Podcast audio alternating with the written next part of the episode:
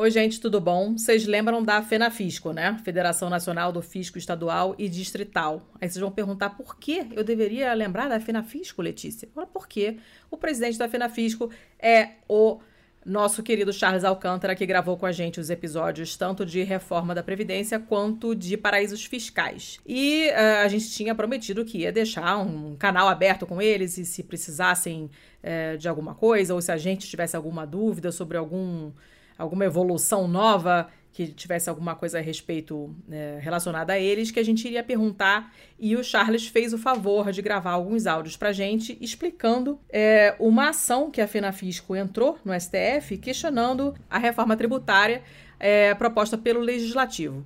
A gente vai colocar o link na, o link na pauta de um fio de, do Twitter explicando exatamente o que, que é essa, essa, esse processo todo, mas a gente pediu para o Charles mandar uns áudios explicando com mais detalhes daquele jeito super didático dele, que, que a FenaFisco não gostou e que expectativas eles têm, o que, que eles acham que vai acontecer, e explicando direitinho para todo mundo o que, que é essa ação no STF com a qual eles entraram. Bom, olá Letícia, olá Tiago, prazer voltar a falar com vocês e com todo esse povo aí que acompanha o Pistolando. Então, a FENAFISCO, nós chegamos a conversar algumas vezes, né? As duas vezes que eu tive o prazer de participar do programa, nós conversamos sobre essa questão tributária, essa injustiça, enfim, esse sistema aí que cobra impostos dos pobres e poupa os ricos, enfim. Pois bem, a gente no último dia 3 de março, a FENAFISCO protocolou uma ADPF, uma sigla que significa arguição por descumprimento de preceito fundamental. Cabe ao STF, como guardião da Constituição Federal, apreciar esse tipo de, de ação, né? tanto quanto a ADI também, que é mais famosa, a ação, a ação direta de inconstitucionalidade. Essa é uma ação por descumprimento de preceito fundamental, que foi uma tese desenvolvida pela professora Heloísa Machado. A professora Heloísa Machado ela entrega, integra um coletivo chamado Coletivo de Advocacia em Direitos Humanos, CADU. A professora Heloísa também é da Fundação Getúlio Vargas e é parceiro também dessa nossa parceira dessa nossa, nossa iniciativa, a Oxfam Brasil.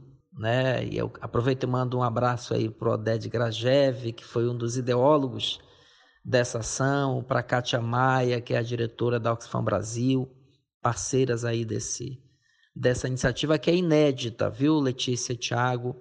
Pela primeira vez, o Supremo Tribunal Federal, desde o advento da Constituição de 1988, né, já são aí quase 32 anos dessa Constituição, apelidada e conhecida como Constituição, Constituição Cidadã, né? foi a primeira vez que o Supremo Tribunal Federal recebeu uma ação dessa natureza, questionando não apenas um ou outro tributo. Enfim, há incontáveis ações no Supremo tratando de especificamente um ou outro tributo. Desta feita, não.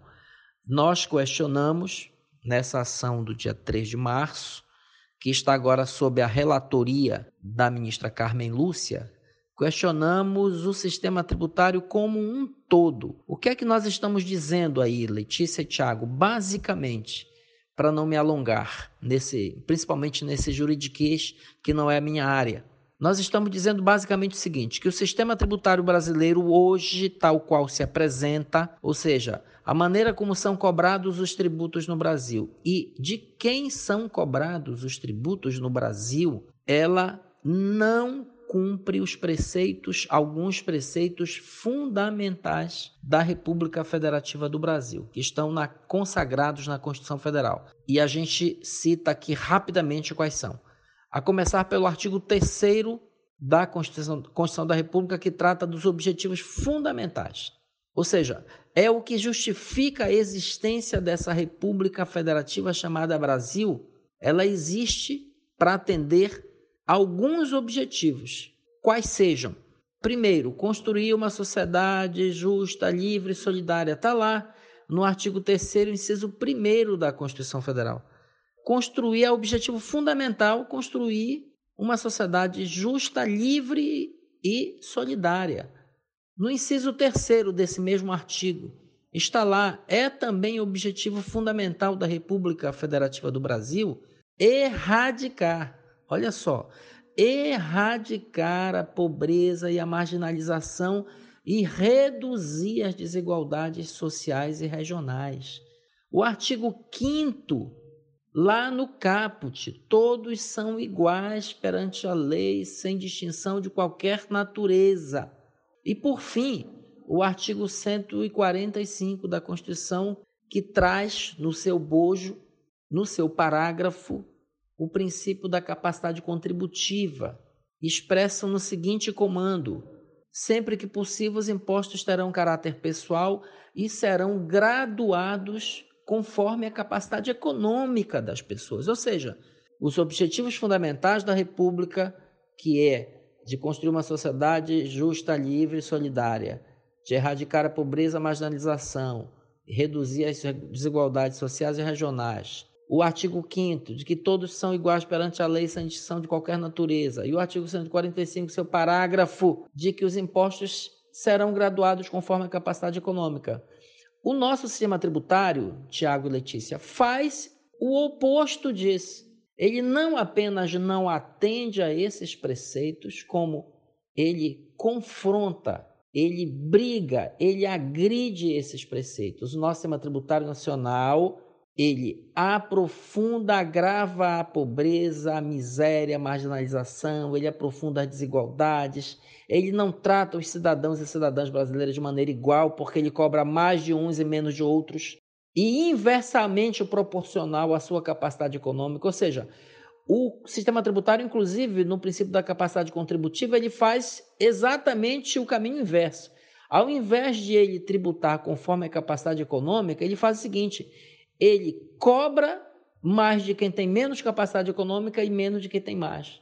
O Brasil é, e a gente já conversou sobre isso, o paraíso fiscal dos ricos. O Brasil tem 206 bilionários, 206 bilionários que acumulam, detêm uma riqueza de quase 1 trilhão e 300 bilhões de reais. Isso equivale a cerca de 18% do PIB do Brasil. Isso equivale mais ou menos a oito bolsas famílias, né? oito valores anuais de Bolsa Família na, nas mãos de duas centenas de homens brancos, né? de machos escrotos, é, egoístas, ignorantes, insensíveis. Essa gente não paga quase nada de imposto. Enquanto isso, quem vive do trabalho paga imposto. Então, assim, nós recorremos ao STF até mesmo por não acreditarmos que o nosso Congresso Nacional, que majoritariamente e merece todo o respeito do Congresso, tá? é pela política que a gente vai encontrar as soluções do país, mas o Congresso representa majoritariamente essa gente, esses 206, que não querem pagar impostos. Então a gente recorreu ao Supremo, espera que o Supremo Tribunal Federal, com essa DPF, reconheça esse estado de coisas inconstitucional do sistema tributário e inste o Congresso brasileiro a fazer uma reforma, a reforma tributária que o país precisa. Que quer dizer cobrar mais das grandes rendas, da grande riqueza, do grande patrimônio e menos do consumo. Essa é a reforma tributária que o país precisa ao invés de fazer a reforma tributária que os ricos desejam. Então, um pouco essa diferença, a gente espera aí que com essa ação, que é inédita na história do Supremo Tribunal Federal, a gente consiga aí né, mudar um pouco esse cenário tão ruim, né, inclusive de desigualdade crescente, permanente, contínua, de pobreza, de aumento da pobreza. A gente está no Brasil aí com 50 milhões de seres humanos, de homens e mulheres no Brasil, que ou estão desempregados ou estão em trabalho precário, em trabalho informal. Isso dá praticamente a metade de toda a população economicamente ativa no Brasil, que são as pessoas com idade de trabalhar. O Brasil tem 105 milhões de pessoas com idade para trabalhar, que é o que se chama de população economicamente ativa. E 50 milhões, ou seja, praticamente a metade delas está aí, desempregada, em trabalho informal, trabalho precário, desalentadas. Enfim, é disso que a gente está falando. É preciso mudar o sistema tributário brasileiro e a gente espera que o Supremo Tribunal Federal, não é, na condição de guardião da Constituição, proteja a Constituição e é, diga ao Congresso: olha, façam a reforma tributária que o país precisa.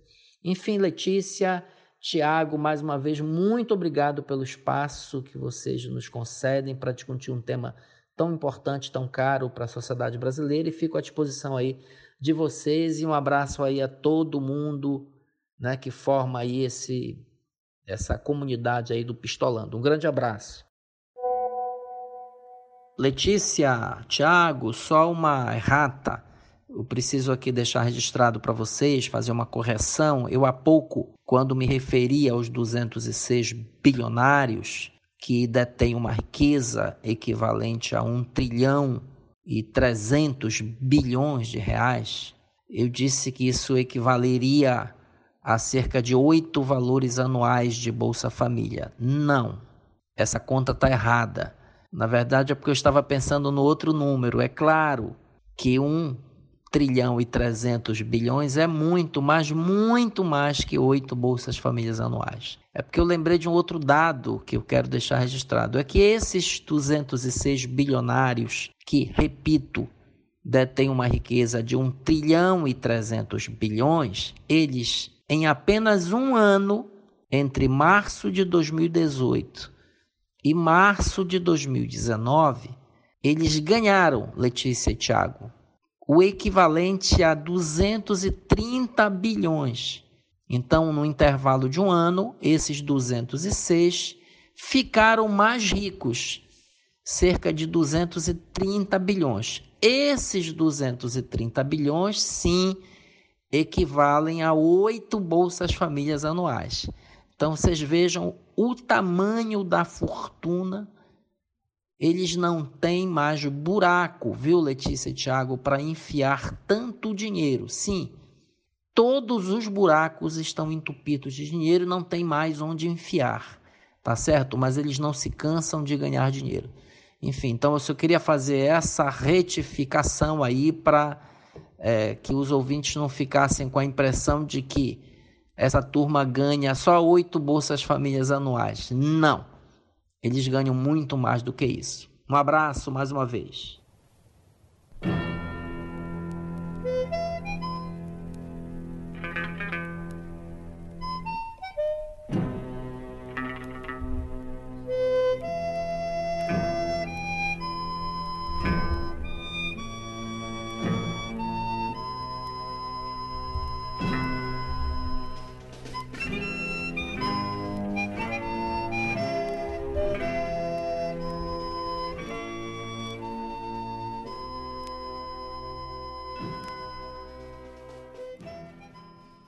Sejam muito bem-vindos, pistoleiros e pistoleiras. Esse é o Pistolando número 59, é isso mesmo?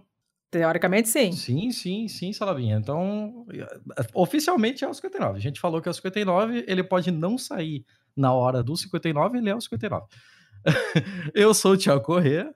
Eu sou a Letícia Dacker. E hoje, assim, hoje a gente se superou, porque o assunto é novela. Quem diria que depois de um episódio falando sobre as forças da ONU no Haiti, a gente viria com um episódio de novela, né? É bom, é bom para dar um contrastezinho, pra gente, pra, né, pra úlcera não corroer tanto assim. É, a gente deu uma variada Estombro. bem legal aqui. E vamos ser um pouquinho mais específicos do que isso. O assunto de hoje é o livro Herói Mutilado, do Rock Santeiro e os bastidores da censura à TV na ditadura. E para falar sobre esse livro, nada mais nada menos do que a própria autora. Seja muito bem-vinda, Laura Matos. Obrigada, Tiago. Obrigada, Letícia. Não é tão leve assim. Esse assunto, como vocês estavam comemorando. Não é exatamente uma novela. É, talvez uma novela, mas não é uma novela romântica, digamos assim. Não. Não é novela das seis não, de época não, com não. uma mocinha tá engraçadinha, né? Não, não é. Infelizmente, não. Mas prazer falar com vocês, gente. Estou à disposição. Eu fico feliz de falar sobre o meu livro.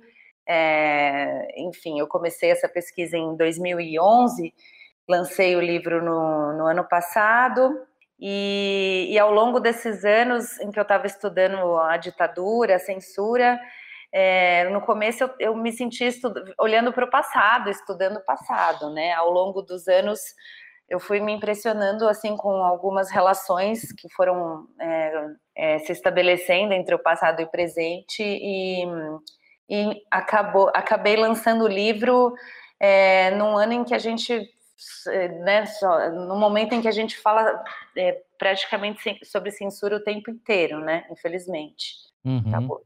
É por isso que a gente resolveu fazer esse episódio, né? Porque veio bem a calhar, inclusive com toda. Inclusive com a Regina Duarte. Tem uma Sim. série de, de. o momento é muito propício para falar desse livro. não, aqui a gente não dá ponto sem nó, não. É, uma coisa que eu gostaria de deixar claro, até por uma questão de transparência com a audiência, é que a Laura, além de autora do livro e tal, ela é jornalista da Folha de São Paulo. Então, a gente não ia cometer indelicadeza e a saia justa de fazer determinadas perguntas para ela, justamente por conta de sua posição é, profissional. Então, é, pode ter gente que não entenda é, a diferença entre as posições dela, as posições editoriais da Folha e tal. Então, para evitar esse tipo de coisa, nós pedimos um reforço aqui, que é um senhor reforço, que esse vem com a coleira solta, que é para dar o escolacho no governo mesmo. E seja muito bem-vindo, nosso amigo Carapanã. Boa tarde, boa noite, bom dia, pistoleiros e pistoleiras. É um prazer estar aqui. Agradeço demais o convite, mas queria dizer que hoje eu tô calmo, tranquilo. Pô. E a gente Isso não, não estava no contrato. não, não, acho que a gente. Eu, eu tô, inclusive, super empolgado de participar disso, porque, como um, um fã da novela Rock Santeiro, é por isso que eu tô aqui, né? Um cara que fica assistindo reprises né, no YouTube, no canal Viva. Meu Deus! Ah, pois é. Não, tô brincando. Mas fica. Eu agradeço demais o convite. Olha, eu não sei até que ponto isso é brincadeira, porque isso já faz parte da mitologia do Vira Casacas, né? Já teve algumas conversas sobre, sobre novelas aí é, em off e não em off também, alguma coisa que foi pro ar aí sobre o Carapanã falando de novelas. Então, tá, tá sendo bem apropriada a sua participação aqui. mas, mas vamos, vamos pro que interessa, né? ABC do Santeiro, o que diz o A, o que diz o A? Uma diz adeus à matriz. O que diz o B, o que diz o B? O B é a batalha de morte. O que diz o C, o que diz o C? Coitado do povo infeliz. O D diz que rock santeiro não pode ver seu povo em pranto. Com a vida defendeu seu canto e morreu. Mas sei que ele é vivente, abençoa o povo crente, até quem não lhe socorreu. O livro, efetivamente, ele tem cerca de 3, 4 meses de lançamento pela Companhia das Letras, né? Mas a tese que gerou o livro já tem cerca de dois anos, é isso, Laura? Isso mesmo, é. Eu, eu defendi a, a dissertação de mestrado lá na USP em 2016. Uhum. E, e, depois esse, esse livro, ele. A história é mais ou menos assim. Eu comecei a pesquisa é, em 2011, num período sabático que eu tirei na Folha, por, por ter um, um bom tempo já de, de casa. Eles tinham essa política, né, de, de deixar a, alguns profissionais em período sabático para algum projeto e tudo mais. Então eu comecei a, eu cobria especialmente televisão, fazia 11 anos, e aí, do sabático, eu comecei a, a história da TV. Eu pensava em fazer alguma biografia, assim, sou muito fã de biografias, é, tenho esse sonho de fazer uma biografia.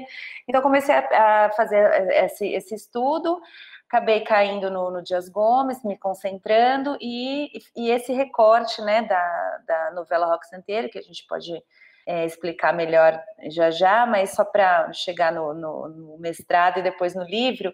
Então, o projeto começou como, com a ideia de fazer um livro-reportagem. Então, eu fiz toda a coleta de informação, a pesquisa, com esse olhar, assim. Aí, ao longo voltei para a redação, acabou o sabático, não consegui tocar durante algum tempo, e até que eu resolvi é, sentir, eu sentia uma, vontade assim de voltar para para a universidade, para a academia, e, e, pensei em transformar essa pesquisa do livro reportagem em um projeto de pesquisa para o mestrado, né? Uhum. Assim eu fiz e foi, foi ótimo, eu, é, melhor caminho que eu poderia ter feito, porque nessa, muda, assim, nessa mudança de perspectiva, eu acho que eu ganhei bastante ferramenta assim para enfim, para produzir esse livro de uma maneira mais adequada, né, com, com uma metodologia mais é, aprofundada do que com o que eu já carregava ali ao longo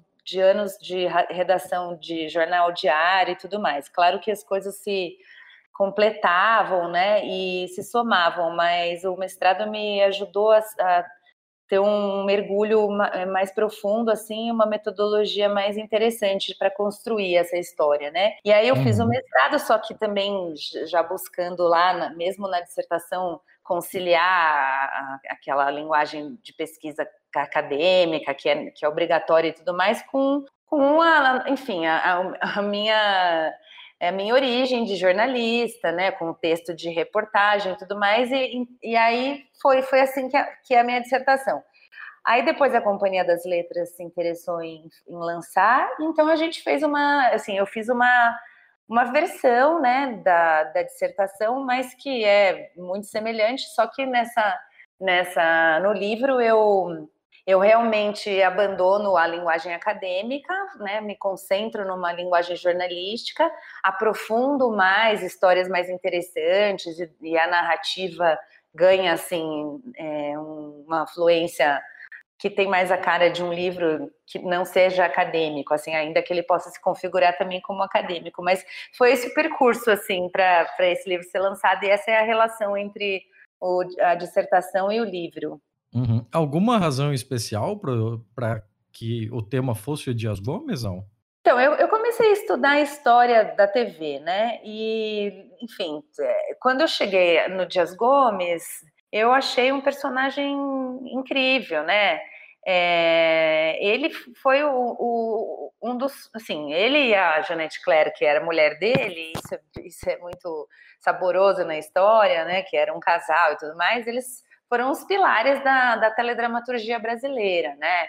E, e, aí tem toda uma história política, ele era membro do Partido Comunista, e aí a, a história dele conta, através da, da, história dele, a gente conta a história do, do teatro, de, de, como a ditadura se estabeleceu no teatro, e de como esses dramaturgos que eram comunistas, de né, é, ou pelo menos, é, é, mesmo que não fossem comunistas ou ligados ao partido, eram de esquerda, é, foram é, para a televisão, né, e, e, que isso sedimentou assim a, a teledramaturgia brasileira, né? Então eu achei o personagem muito interessante. A princípio pensei numa biografia mesmo, mas eu fiquei um pouco insegura porque eu, eu, tinha uma concorrência muito forte que era do próprio Dias Gomes, porque ele fez uma autobiografia, né? Então, uhum. e, e, aí me deparei também com essa história, que, que é o, a história do livro, que é, é, é, o que, que acontece com o rock santeiro, né? O que, que a gente tem na memória é, afetiva até do, do Brasil, assim, em relação ao rock santeiro. Um fenômeno de audiência, uma novela maravilhosa, inesquecível e tudo mais, né? É, mas eu não, imaginava que, porque existia toda uma novela por trás dessa novela, que é essa, essa novela tinha é, começou como uma peça né, em 1965 censurada no dia da estreia, no começo da ditadura.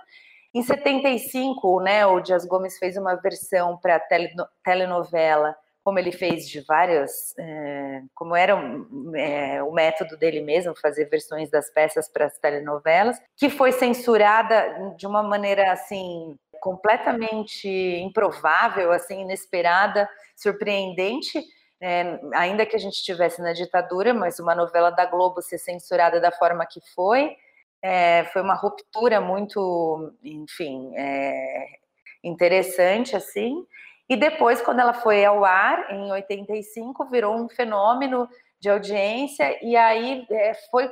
A gente tem, assim, né, na, na memória, que ela foi a, é, um símbolo da volta da liberdade de expressão. E aí eu, eu acho que é, o mais curioso de, de, desse percurso é que quando eu fui pesquisar, eu, eu, eu descobri que é essa parte de 85, que a gente já estava na redemocratização, guarda um calhamaço de, de de, de, documentos na censura, porque a novela seguiu sendo muito censurada, o que foi que não foi explorado na época, né? Não, não veio à tona e nem ficou para o no nosso registro histórico, assim, né? Então é, eu achei esse, é, é, esse recorte dessa obra com esses três momentos, aqui através dele a gente poderia é, contar um pouco da história da da ditadura, porque a censura acontece exatamente 65, 75 e 85, né? A, a, a, ditadura vai de 64 a 85, então é começo, meio e fim né, da ditadura. Com toda a história do, da implementação da indústria tele, é, televisiva no Brasil, né? E é um, pouco, né, um pouco, é um pouco a história do Brasil mesmo, né? Uhum. Então, é, foi por aí, assim, o Dias Gomes me chamou a atenção em razão desses motivos. É um personagem muito é, rico, assim, eu acho, muito. E é, e é, um, e é um personagem, e é uma pessoa que eu acho que, é, que, que acabou sendo subestimada na nossa cultura, né? Ele é muito atual, assim, a obra dele, especialmente no Brasil de hoje, assim, ela é muito atual. É, mas é um cara que não, não tem assim, é, eu acho que a, gente, que a gente não consegue dar o valor que ele tem de fato, assim, na, na cultura nacional, né? Eu acho que se fala muito dele como um ótimo autor, ponto, né? De novela e tal, de novelas que fizeram sucesso, mas essa questão toda de informação e de, e de censura, disso, daquilo, nunca, não, não costuma aparecer muito, né? É, então, é, é difícil entender é, por que, que ele não é eu, na minha visão, ele não é valorizado como deveria ser, né? Pode ter a ver com é, justamente essa questão de ele ter sido autor de, de novela, né? De, de, dele ter sido mais consagrado, porque de fato ele, ele começou a ser consagrado como dramaturgo quando o filme baseado no, na obra dele, O Pagador de Promessa, ganhou o Festival de Cannes em 62, né? Uhum. Aí ele começou a ser um, um, autor, um dramaturgo respeitado não só no Brasil como internacionalmente, né? Mas aí houve essa migração que foi imposta pela censura, né? É, também não dá para dizer que foi o único motivo, mas que isso está na equação, né? E, e existia todo um, um desconforto, né, com essa incorporação né, da, do, dos dramaturgos comunistas pela televisão, né, da, tanto, tanto da esquerda é, como na TV, na própria TV.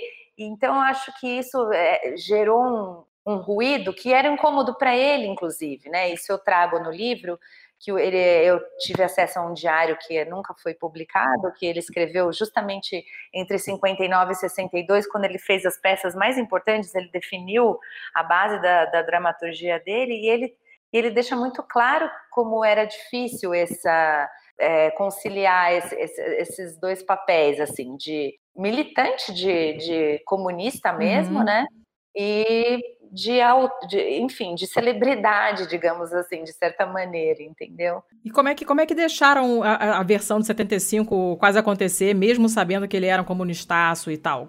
Deixar, você diz a censura ou a Globo? Assim, assim a... a censura também, e a Globo, né? Sabendo que a Globo sempre teve do lado do establishment.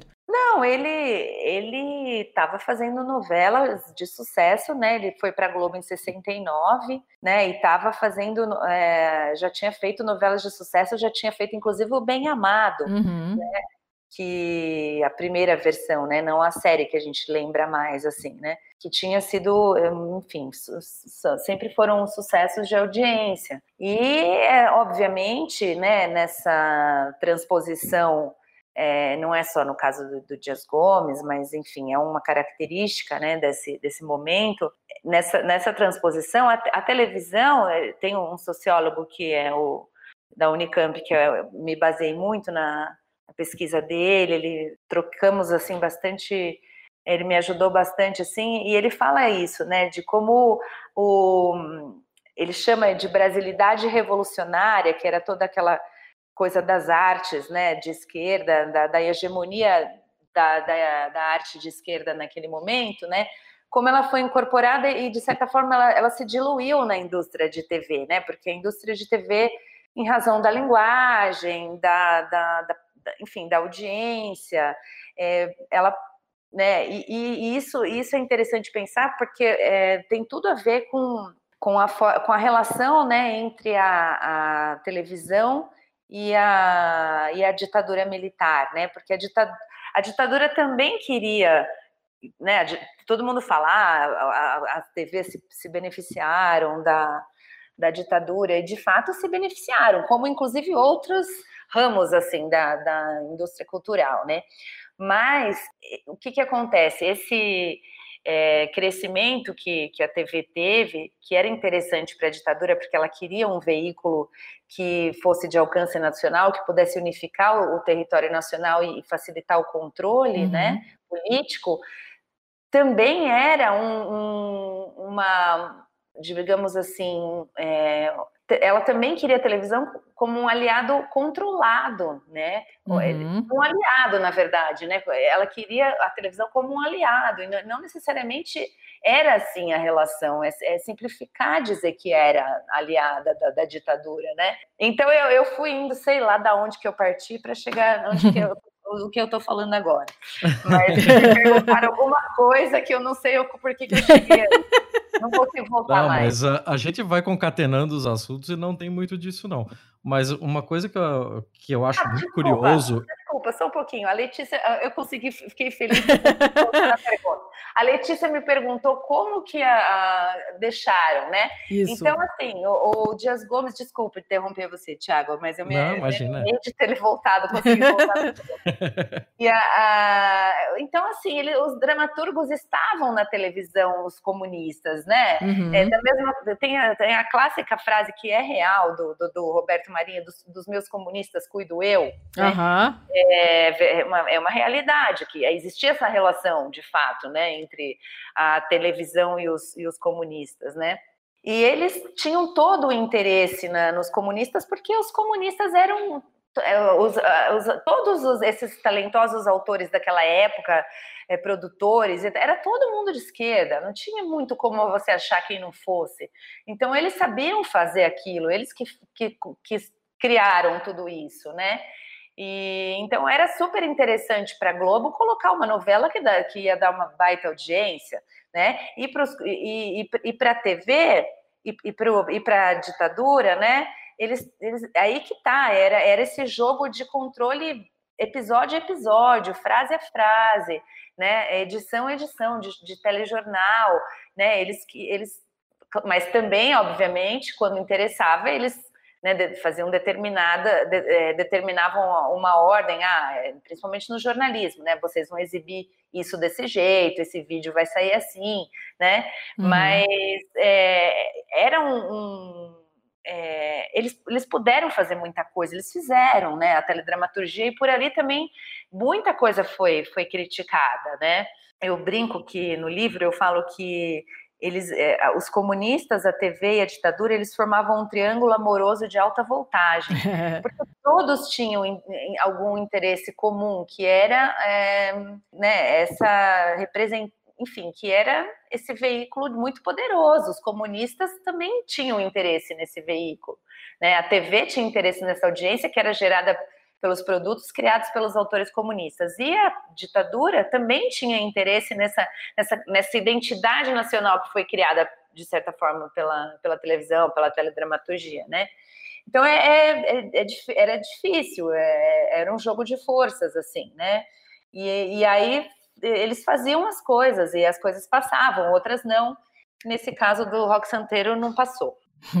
É, uma coisa que eu acho muito interessante desse período, e não é nem uma questão só do Dias Gomes, dá para notar isso em outros, outros escritores, dramaturgos da época e tal, até no próprio Jorge Amado e tal, que além de eles terem essa, essa ideologia de esquerda e tal, eles sempre encararam isso, inclusive você conta no livro, é, a forma de fazer esse tipo de espetáculo mais mais chanchada, mais burlesco, mais extremamente popular, eles entendiam isso como uma forma muito específica de militância.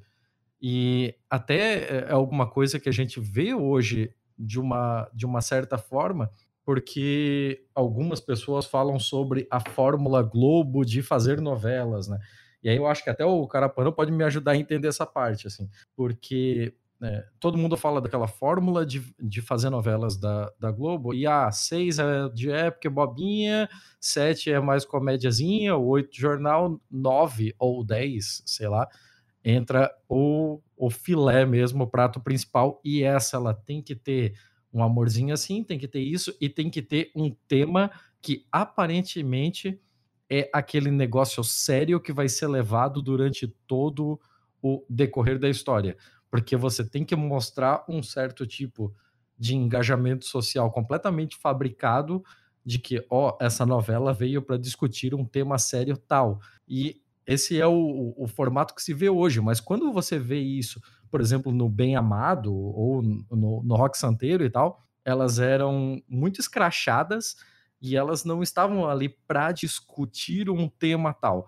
Elas colocavam coisas de uma forma bastante subversiva e deixavam isso para que fosse entendido muito subjetivamente pelo, pelo, pelo público. Inclusive, a ponto de O Bem Amado se tornar uma comédia mesmo, né? As pessoas não conseguirem mais reconhecer é, naquele, naquele político ali o, a caricatura que estava sendo pintada. Parecia só uma caricatura tal qual um personagem do, da escolinha do professor Raimundo, assim. que tristeza. É, eu não sei, Thiago. Você fez uma. Não sei se o Carapanã quer comentar alguma coisa. Carapanã fica livre para perguntar também, tá? Por favor. Não, eu quero, eu quero, eu quero ouvir, eu quero ouvir. Eu tô, eu tô até anotando aqui. é, eu, eu não sei. Você fez uma reflexão, é que é uma reflexão tua, né, sobre sobre é, a história da teledramaturgia, uma conexão com a, a teledramaturgia atual. Eu não acompanho eu fui cobrir novela há muito tempo, aí depois que eu parei de cobrir, eu, eu, eu, eu dei um Enjoou. Né? É, tem um tempo de que já tem anos, assim. Então eu não estou acompanhando as novelas. Eu não sei como é que não posso falar sobre a atualidade, mas é, enfim, é, é, eu não, não sei se a gente está concordando ou discordando exatamente, mas eu acho que as novelas daquela da, da, dos anos 70, né, do, do Dias Gomes, Janete Claire e outros, Laura César Muniz, Braulio Pedroso, de fato traziam é, uma reflexão sobre o país mesmo, né? É claro que isso é, é colocado, é, tinha que ser colocado é, num, num formato, né? Num formato de um produto que é um produto para massa, né? É muito mais do que é hoje, porque hoje né, a gente já não tem uma audiência de massa, ainda que a audiência da TV aberta seja enfim, gigantesca, mas a gente já tem, hoje já, a gente já, já sabe que é, são a, a gente fala de audiências de nicho e tudo mais, né? Naquele momento você tinha que agradar todo mundo e, e esse era um, é, enfim, era um complicador, assim, de alguma, de, de alguma forma, né? É, e isso, isso dificultava muito a, o, enfim, o discurso do, do, do, Partido Comunista, eles tiveram muita dificuldade de lidar com isso e tiveram muito preconceito no início, até que eles resolveram entender que aquilo era imperdível para eles, na verdade, aquele veículo, né, aquela oportunidade, né, do ponto de vista político, era imperdível, além de ser é, pessoalmente uma carreira é, muito bem paga e tudo mais, né? Eles falavam da, da, teoria da brecha, quer dizer, da infiltração. A gente vai se infiltrar nesse veículo e, e vai né, usar esse veículo para colocar nossas ideias, para é, iluminar, digamos assim, o, o público, a audiência, né? E, e o Dias Gomes tinha, teve muito essa, esse dilema no começo, é, mas ele foi é, adotando um discurso ao longo dos anos, né, que dizia assim, olha, eu, eu, eu e meus amigos, a minha turma, queríamos fazer um, teatro é, político popular e a gente fazia para meia dúzia de pessoas da elite esse teatro, porque quem ia ao teatro ver aquilo? né? Agora, como é que eu vou dispensar uma, uma plateia ou, ou subestimar uma plateia que tem todas as, as, né, é, as classes sociais e, enfim, todos os estratos, tem tudo, tá tudo ali, né? Então, o intelectual, o formador de opinião, é, o trabalhador é, da construção civil, tá todo mundo vendo novela, né? Uhum. Então eu, eu, assim, só um pouco complementando, assim, você falou alguma coisa do, do bem amado,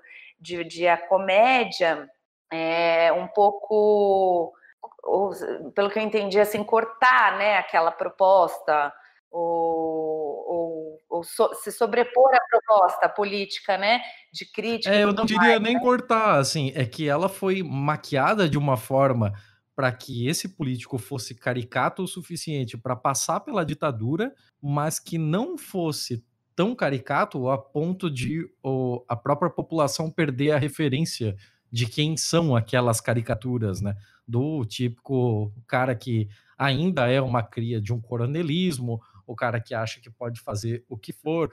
E, curiosamente, o, o Bem Amado tem coisas sensacionais, como, por exemplo, a manifestação é, totalmente espontânea que é comunicada muito anteriormente, né?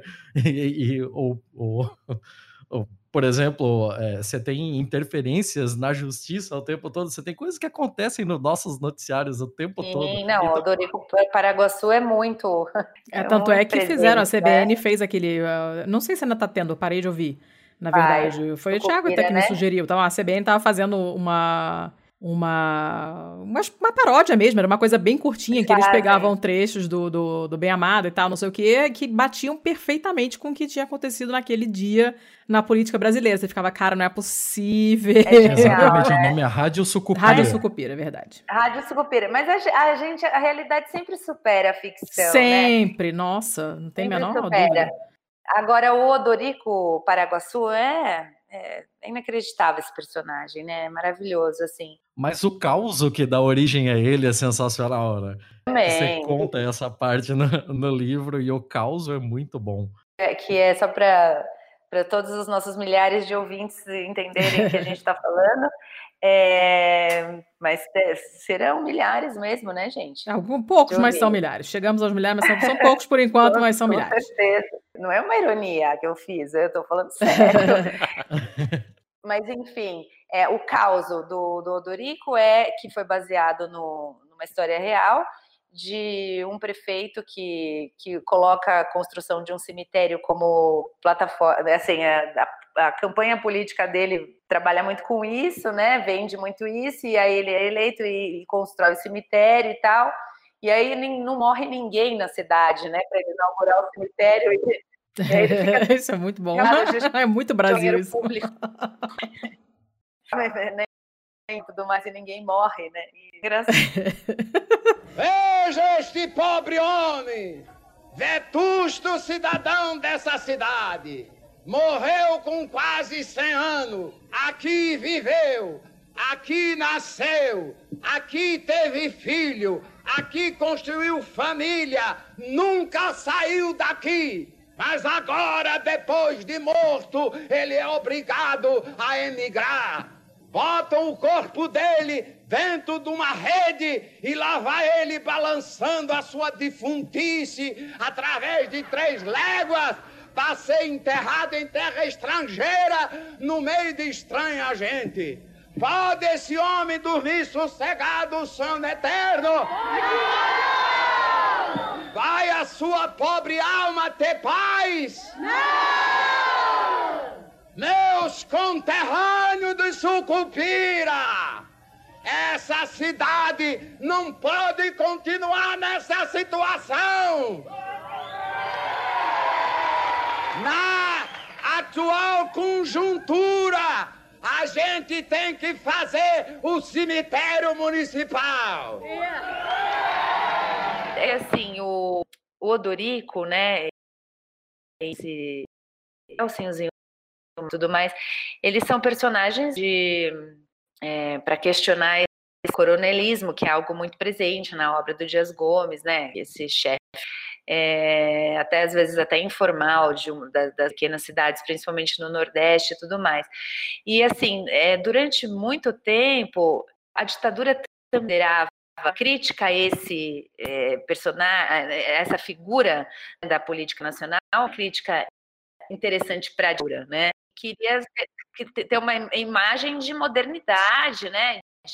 enfim, que, que, que fosse superior a, a então, não era algo que, que eles sentiam como uma crítica, mas ao longo do foi se misturando, né? Uhum. E aí, obviamente, claro, da, do avanço dessa dramaturgia, idades eram micros do Brasil, mas isso foi ficando mais claro. É, Carapanã, essa questão do. É, eu queria perguntar uma coisa pro Carapanã. Essa, essa questão da, da. Voltando ainda à questão da censura e tal, né? Como é que você vê que mudou, se é que mudou ao longo dos anos, a, a o, o modus operandi da direita, né? Em termos de policiamento das obras e. É, que tipo de preocupação tinham e hoje não tem mais, ou vice-versa? Você vê uma mudança na maneira deles é, tratarem uma determinada obra como persona não grata, digamos assim, uma coisa desse tipo? Ou você acha que é mais ou menos a mesma coisa? Não mudou muito? Não, tem uma coisa que a Laura fala que eu acho que é muito interessante, é como a pesquisa dela dialoga com o que a gente está vivendo agora, né? Eu acho que de uma hum. maneira bem, bem, bem direta, assim. Sim. É bem interessante. Tem, tem uma coisa que eu acho curiosa, e depois eu, eu queria que a Laura falasse mais sobre isso, por favor, mas é, é um pouco sobre como a censura, muitas vezes ali no começo, ela é focada em cima do teatro, né? E eu fico sempre pensando quem ia ao teatro nessa época. Né? Eu, eu sempre fico pensando por que, por que censurar uma coisa que talvez é, era tão pequena ou tão é, é, talvez inexpressiva dentro de um, né, sei lá, talvez é uma coisa que me chama a atenção toda vez, né, porque a ideia é sempre essa coisa da censura da peça de teatro e, eu, se eu não me engano, a Laura, por favor, me diga se eu estou errado, mas eu acho que Rock Santeiro foi censurado a primeira vez na década de 70 porque descobriram que era baseado na peça do Dias Gomes que tinha sido censurada, né? E eu vejo que, uh, cara, é, essa questão aí é, é, um negócio que eu acho curioso, assim, porque isso volta para algo que a gente está vendo o tempo todo, né, dito aí por ministros de Estado, mas essa ideia de uma, abre aspas, restauração cultural uh, que aparentemente a direita, essa direita brasileira que está no poder, poderia fazer, e que, por estranhas coincidências, inclui discursos ipsis literis do Joseph Goebbels, que é o ministro da propaganda só nazista. Coincidência, só coincidência. É, eu não sei, né? Assim, eu, não, eu acho muito, muito esquisito, assim.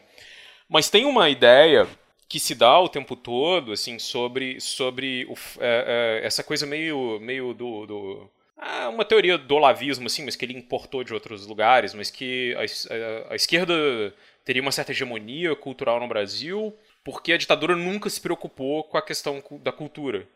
O que eu acho que é muito engraçado, né? Porque se a gente for pensar, além da censura, uh, o aparelho dos integralistas, né? Assim, daquele movimento uh, uh, filofascista ou fascista, etc., lá do, dos anos 30, tava, um monte dele estava dentro da, da, do, do Estado, da ditadura militar. Uhum. E, sei lá, o, o Plínio Salgado escrevendo um manual de moral e cívica e toda essa coisa de.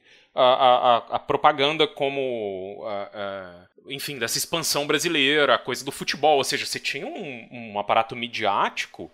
Uh, de, de, produção de uma, né, enfim, de uma apologia à ditadura militar, é, a maneira como os caras foram uh, usar o futebol, uma maneira como você tinha, sei lá, a produção da Voz do Brasil, enfim, você teve tudo isso. E, e é engraçado como hoje, né, essa, essa, direita trata como se a ditadura não tivesse se preocupado com isso, né? Como se ela não tivesse é, é, feito isso, ela só tivesse pensado em censurar. E não foi isso que aconteceu, né? Você tinha um monte de, de, de coisas ali, de pontos, eu acho, onde, onde isso era muito é muito presente, assim. Agora, eu queria que a Laura comentasse, assim, se for possível, é essa fixação dos militares com o teatro, assim, porque é, é uma coisa que aparece às vezes, você está lendo algum livro sobre ditadura, ah, e aí a peça tal é, foi alvo de protesto, foi alvo de não sei o que. Porque, aí eu termino a minha fala, mas assim, hoje a gente vê uma coisa um pouco parecida, né? Uh, e, e, e, eu acho que a censura quase sempre hoje por, por duas vias, né? Por alguma coisa que tem alguma temática ligada à, à, à temática LGBT. Uhum. Que eu acho que hoje é, é, muito, muito passível de ser atacada, né? É, é, por vários modos, e qualquer coisa que lide com a figura de Jesus, assim. Que é muito interessante. Ah, virou um ponto crucial, né? Hoje em dia são. Talvez a questão da LGBT seja. Porque ela é vista até onde não tem, né? Qualquer coisa vira uhum. uma questão de gênero. E aí vira um escarcel. Uhum. Né? Até onde não tem nada, eles vão atrás. Né? É, e aí, quando você resolve misturar os dois igual no Porta dos Fundos, fudeu, né? é, exatamente. Nossa, juntou, cagou tudo. Mas, Laura, fique à vontade para responder aí. É, bom, tem um monte de coisa aí para gente.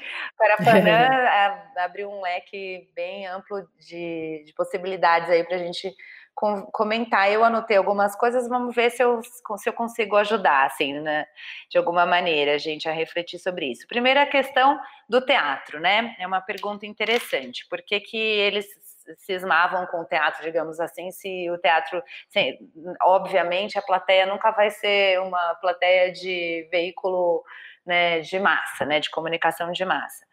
É, por quê? Porque, naquele, é, porque o teatro era visto, isso fica bem claro nos documentos do, do SNI, né, é, também, enfim, tudo que se estudou aí a respeito da ditadura, o teatro era visto como um, como ele tinha muita, é, muito impacto, muita, é, ele era muito perigoso assim na, na, visão da ditadura para mobilizar a oposição, especialmente para conexão com o movimento estudantil.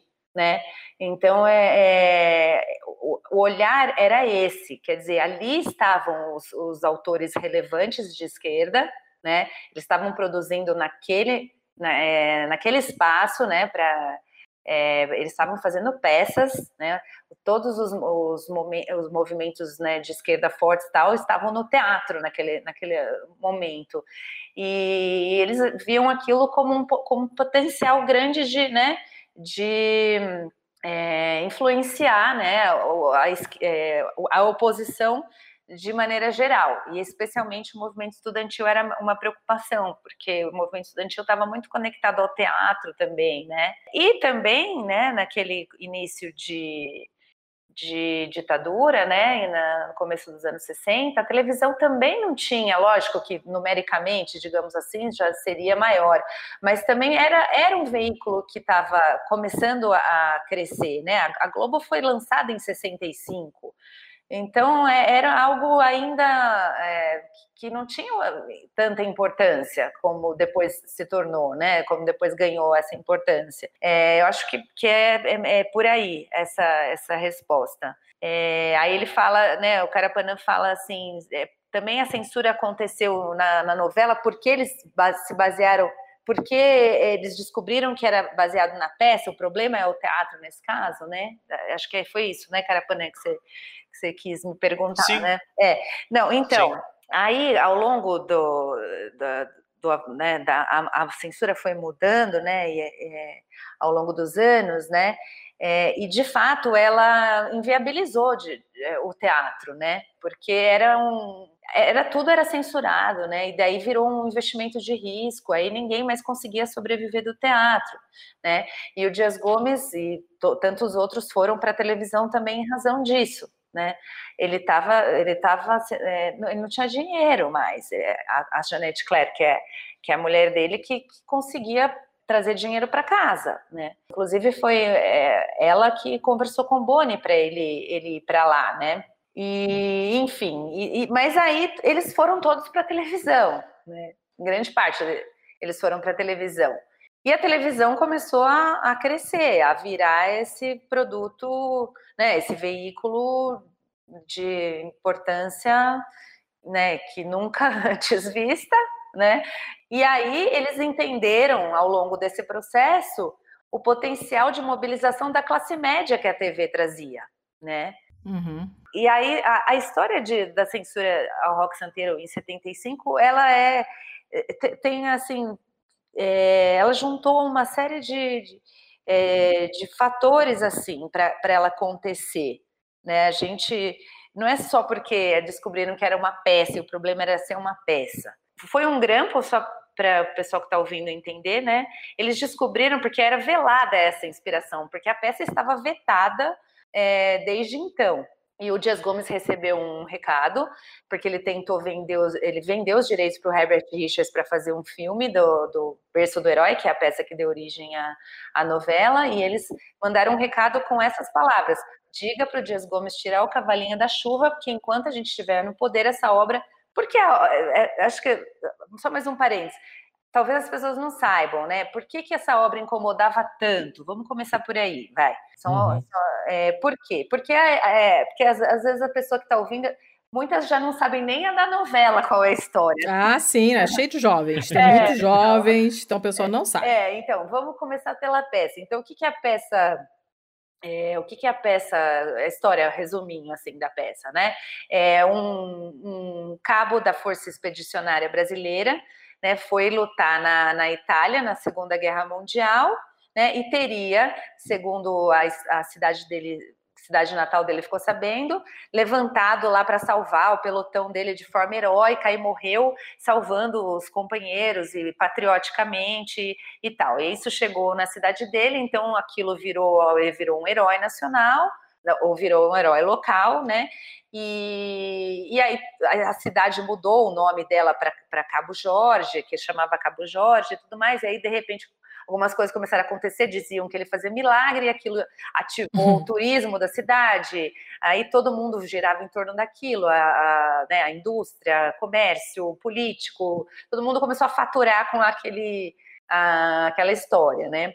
Aí eis que depois de 17 anos, esse Jorge aí aparece, ele, ele não tinha morrido heroicamente, ele tinha desertado e passado os últimos anos em bordéis da, da Europa, né? e aí, quando ele volta, só os poderosos né, né, ficam sabendo, o, encontram ali, né? E, fala, e, eles falam, ele não pode aparecer, porque vai, a cidade vai acabar, né? Vai acabar toda, toda, todo o poder né, que a gente tem, a economia e tudo mais, então ele Isso tem que desaparecer, né? E eles tinham que manter o vivo morto, né? Nem que para isso eles precisassem matá-lo mesmo, né? Então, é, é, o que, que é? É um falso herói militar, né? O Dias Gomes escreveu isso em 63, né?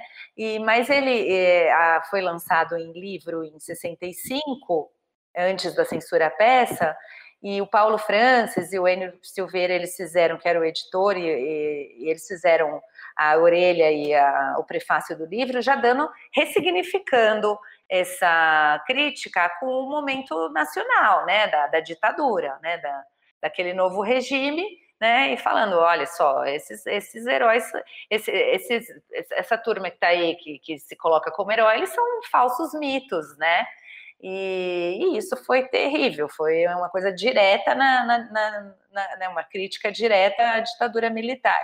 E aí foi que a, então a peça foi censurada e eles deram esse recado de que isso não vai ao ar de jeito nenhum e tal.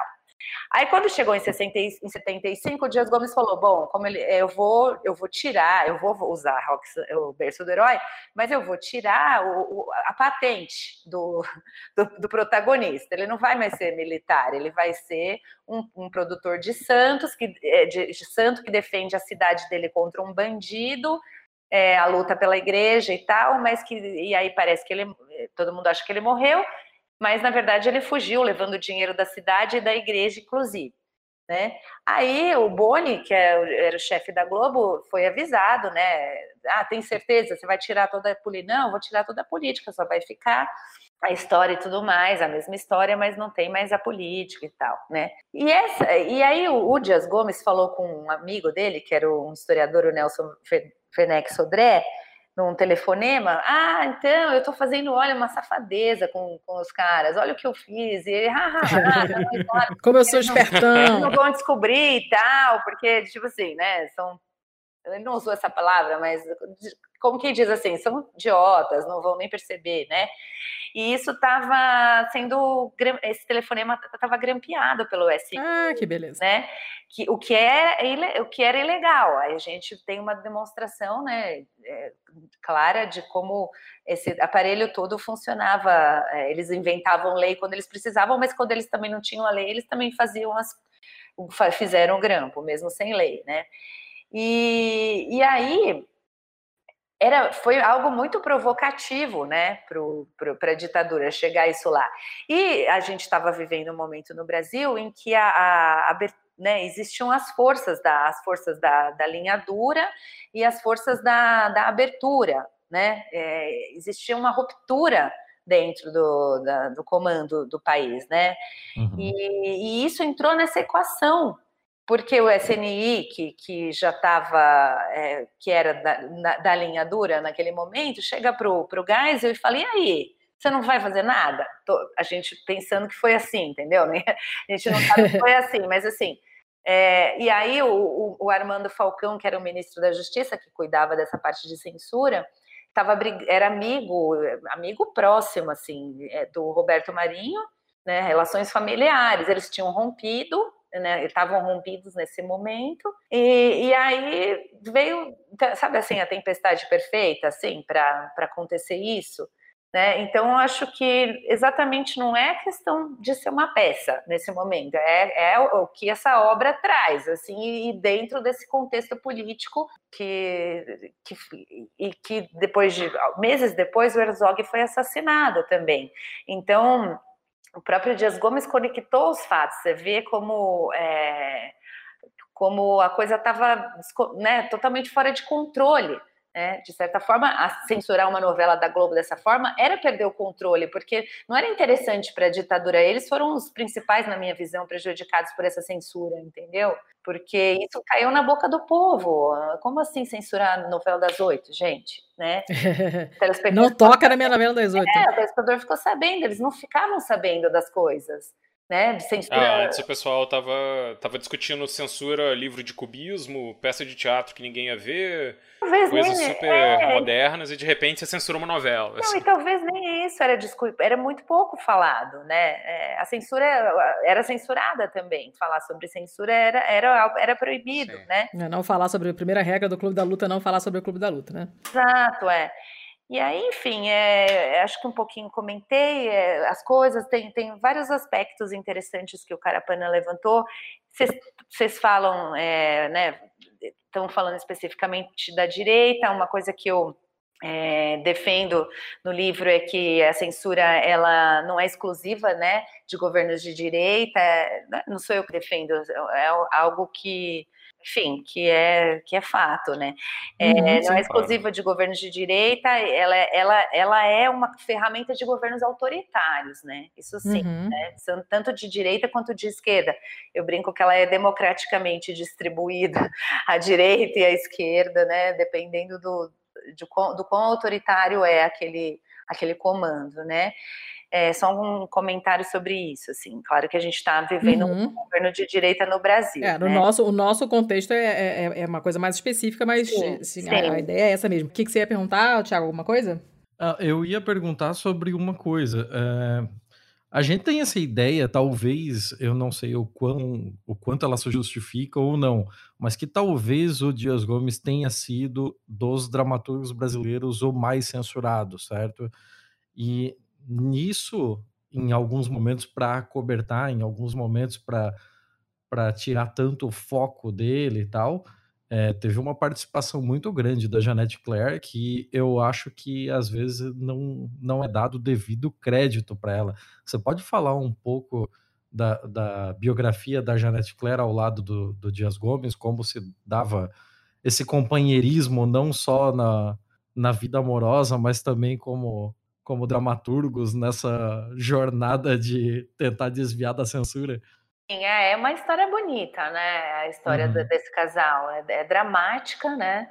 É, é, romântica também. A Globo vai fazer uma série sobre, sobre a história do casal, né? Olha! É, é. E a neta de, da, deles tá, tá, é uma das autoras, das roteiristas. Eu acho que tem muito que explorar, assim, é, da história deles. E uma coisa que é, é importante é que a, a Janete Claire, ela, ela, ela foi muito injustiçada, na verdade, né? Porque ela, ela era a senhora audiência, né? Ela dava muita audiência. E ela, te, ela ela veio do, da, da, da radionovela e ela teve uma formação mais melodramática, né? O texto dela é mais melodramático, né? E ela tem mais forte essa influência romântica e tudo mais. É bem novelão, novelão, né? É, bem novelão. E só que ela, ela dividia com o Dias Gomes, né? Toda essa consciência, inclusive recentemente falando com o, o, filho deles, né, o Alfredo, que é um baterista, é, que, é, ele chama Alfredo igual o pai, o pai também chamava Alfredo, Alfredo Dias Gomes, ele me disse que, inclusive, ela pensou em entrar no Partido Comunista, em se, em se filiar. Só que é, eles falaram, como um casal, uma sociedade, uma parceria, é, é, é não seria interessante, porque era muito arriscado né? E ela tinha muito medo disso naquele momento, assim, né? De, da, da, da militância dele. Eles fizeram reuniões na, na casa do casal, né? Do, do Comitê Cultural, do Partido Comunista, é, ela ficava ali recebendo as mulheres, as crianças, né? Porque a maioria era, era de homens, tinha mulher também, mas a maioria eram homens. É, porque eles tentavam disfarçar aquilo como encontros culturais, entre amigos e tudo mais, mas eram encontros políticos. Então, ela dividia com ele. E ela, ela fez muita crítica é, social e política no meio da, dos beijos românticos, entendeu? Mas é, era uma outra linguagem, era uma linguagem diferente da linguagem do Dias Gomes, né?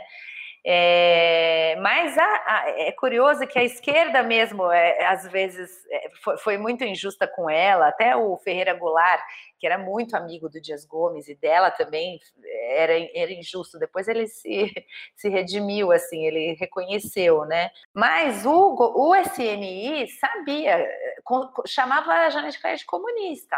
É, tem vários documentos nessa pesquisa que eu fiz que ela aparece como comunista notória e as novelas dela são, são analisadas ponto a ponto. Então, o que a esquerda não via, e talvez é, o registro histórico não é, tenha falhado nisso, é, a, o SNI estava vendo. Né? E, e, eles, e aí eles, eles, eles, sim, eles tinham uma produção absurda, eles faziam uma novela atrás da outra, cada um ficava num canto da casa com a sua máquina de escrever, né? É, isolados, assim, mas eles trocavam o tempo inteiro, né? Teve, teve alguns momentos clássicos, assim, de, de misturar um personagem de uma novela com da outra. E, tem um, um, uma, e teve uma vez que ele mandou uma frase censurada na, da novela dele para a novela dela que passou também. Né? Olha! Né? Uhum. É, é, é bem esse casal é, é, é, muito rico, assim. A história deles é muito rica. Ah, o que mais que você perguntou, Letícia, sobre eles? Ah, acho que foi isso mesmo. O, o Thiago, não sei eu se o Thiago queria perguntar alguma coisa para o Carapanã né? também, porque a gente já falou, foi o Thiago que perguntou. Mas Thiago, não sei se tá, considera respondido e quer passar uma pergunta para o Carapanã, alguma coisa assim. Não, acho que eu vou passar a palavra para o Carapanã, ele tá meio quietinho. Não, quando o assunto é interessante, a gente tem que escutar mais e falar menos, cara. oh, ok, isso. Não toma tudo. Eu. Eu tava pensando um pouco mais sobre é, essa coisa do, de, de como aconteceu a censura antes e como ela acontece hoje. Tem uma coisa que eu acho que é, que é bem, bem curiosa, assim, porque eu acho que hoje é quase como se a melhor censura fosse a autocensura, né? Não sei se, se as pessoas concordam, mas então uh, uh, esses caras eles não, não, até então nesse momento eles não passam nenhum tipo de mecanismo onde a censura ela ela vai ser como eu vou dizer uh, instaurada, onde você vai poder vetar uma né? é oficializada, você vai poder vetar uma aula, vetar uma peça, vetar uma coisa. O que eles fazem é assim Antes isso era uma coisa de movimentos, coisas ligadas a políticos, etc. Ou seja, os caras vão falar, olha, isso aqui é uma coisa imoral, etc, etc, que eu acho que é um, algo que é do jogo, de alguma forma. Mas hoje você tem uma coisa que é diferente, né? É, é o presidente, é o ministro. Esses caras estão direcionando esse tipo de coisa. Ou seja, o, o presidente que vai compartilhar o vídeo de alguém uh, que está falando mal de outra pessoa numa sala de aula de um cursinho, alguma coisa desse tipo, assim. Uhum. É, é, um direcionamento totalmente desproporcional. Então, é, é um pouco como uma. E, e, aí é interessantíssimo, porque a filmagem, né, lá como você ia pensar lá num, numa distopia orwelliana, né, que tudo está centralizado no ministério, ela não, ela é feita por outras pessoas que estão prontas dentro de uma máquina para jogar isso lá, né? Então, uh, os seus os seus concidadãos estão tentando te censurar o tempo todo. E isso é uma coisa que é super super curiosa, ou seja, como como escola sem partido funciona sem existir, como uh, uh, um, um, tipo de censura prévia nas artes, e aí também a gente tem uma coisa que eu acho que é, que é interessantíssimo, assim, é como uh, uma das primeiras coisas que o governo fez é, era já era uma, um papo antigo, essa coisa assim, ah, Lei Rouanet é uma coisa para financiar o comunismo ou qualquer coisa do tipo. Então, uma das primeiras coisas que o governo faz é cancelar o patrocínio da Petrobras às artes ou tentar impor algum tipo de, de censura uh, prévia. E tem coisas, e tem coisas que eu não consigo, assim, eu estava até pensando em, em, dar uma estudada nisso, mas já saiu notícia de é, prêmios de literatura nada desprezíveis dados para alguém escrever um livro em três semanas, alguma coisa assim. E aí, claro, que é alguém que é, enfim, da, da patota das redes sociais do governo, enfim, é, é isso. Eu acho que a, a, essa instrumentalização total, ela tá aí, eu não sei até onde ela vai, mas se a gente ficar olhando um pouco, eu acho que essas comparações com a Hungria, elas não são tão tão eficazes, porque a Hungria é um país muito pequeno, né? É um país muito diferente, assim, uh, uh, viveu sob outro aspecto, mas, por exemplo, lá, o que? Os caras censuram peça de balé porque diz que incita a criança a se tornar homossexual, porque é uma peça sobre uma criança que é dança, um menino que quer dançar balé. Os caras vão dizer que eles têm uma centralização do que deve ser pesquisado ou não, que é decidido a um nível uh, presidencial, né? Assim, um nível do executivo. Uh, tudo isso uhum. tá colocado ali e tem o caso que eu acho que é o mais estranho e, e grotesco de todos, que é mudar uma lei para tornar impossível que a universidade lá a Universidade Central da Europa lá possa funcionar, né? Que, como, como diz a Universidade dos Soros. E a coisa que eu sempre tenho que dizer, gente, que é muito engraçada, é o seguinte. O Viktor Orban, que é o. Aquele cara legal? Enfim, o presidente da Hungria, aquele cara legal lá, enfim, o cara que fez essa coisa toda, né? Que criou. Que, que veio com uma defesa de uma democracia iliberal ou antiliberal, né? Que a gente acha que ele está criticando o comunismo, mas ele passa o tempo inteiro criticando o liberalismo. Mas. O Viktor Orban foi bolsista da Fundação Soros para estudar ciência política na Inglaterra. Então, é, isso não é um fato, não é nada assim. Você pode pegar isso, é uma coisa que está em qualquer lugar, qualquer jornal, está na biografia dele, isso é notório e público. E como toda uma, uma geração de gente, né, assim, pós-União Soviética, que que, enfim, que eram caras que buscavam alguma coisa como um tipo de democracia liberal ou conservadora, num sentido meio Reagan ou Thatcher, e deu nessa coisa bizarríssima, assim, que é um nativismo uh, uh, uh, muito com um pseudo, uma pseudo-religiosidade e uma coisa de um controle muito pronunciado, e que é, enfim, é que é a planta, né? enfim, a planta do que é que os, a nossa direita no poder quer fazer aqui, né? Ah, não, não tem nenhuma, digo assim, não tem nenhuma nada, nenhuma novidade nisso. É o que eles dizem, o exemplo onde eles se miram. E eu acho que, não sei se seguiria um pouco o que é lá, mas a gente vê isso o tempo todo, né? Então, ouvinte aí talvez não saiba, mas, por exemplo, o que o Orban fez, ele, ele meio que é, esganou a imprensa também uh, ou, ou fazendo aliados dele comprarem jornais ou tentando uh, restringir uh, financiamentos. Ou seja, se você, você diz que qualquer um que quiser estar dentro do bonde do governo não deve anunciar na imprensa que, enfim, quer cometer jornalismo. Né? que, engraçado, é uma coisa que o nosso presidente disse outro dia numa reunião com empresários lá, mediada pelo Paulo Scaff. Então, é, não sei se consegue, né? Mas a intenção, ela sempre está dada. É, os, os, paralelos são infinitos, né, cara? Se você for parar pra pensar, cara, a gente tá bem, bem, bem fudido. Deus e o diabo na terra, sem guarda-chuva, sem bandeira, bem ou mal. Guerra, plantando brisa e colhendo vendaval. Não sou nenhum São Tomé, no que eu não vejo eu ainda levo fé. Eu quero a felicidade, mas a tristeza anda pegando no meu pé. Tem gente falando com a lua, gente chorando na praça, menino querendo rango, nego bebendo cachaça e a cada minuto que passa tem muita gente chegando, tem muita gente pagando, pagando, pagando, pagando pra ver. Uma coisa que, que vocês mencionaram antes, e que eu não sei se eu entendi errado, mesmo é o fato de que. Foi o Thiago que falou, se não me engano. Que a coisa descambou tanto pra comédia que as pessoas nem reconhecem mais como verdade, né?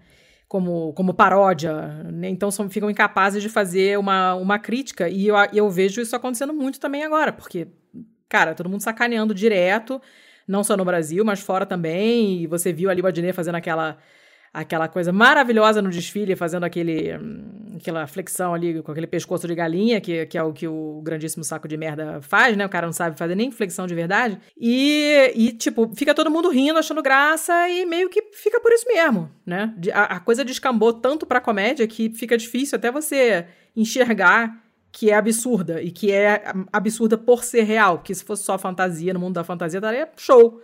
Mas não é, né? E eu acho que o que eu vejo, pelo menos eu pessoalmente, nas minhas bolhas e nos parcos contatos que eu ainda tenho com, com Minions em geral, assim, o que eu vejo é meio que isso aí mesmo.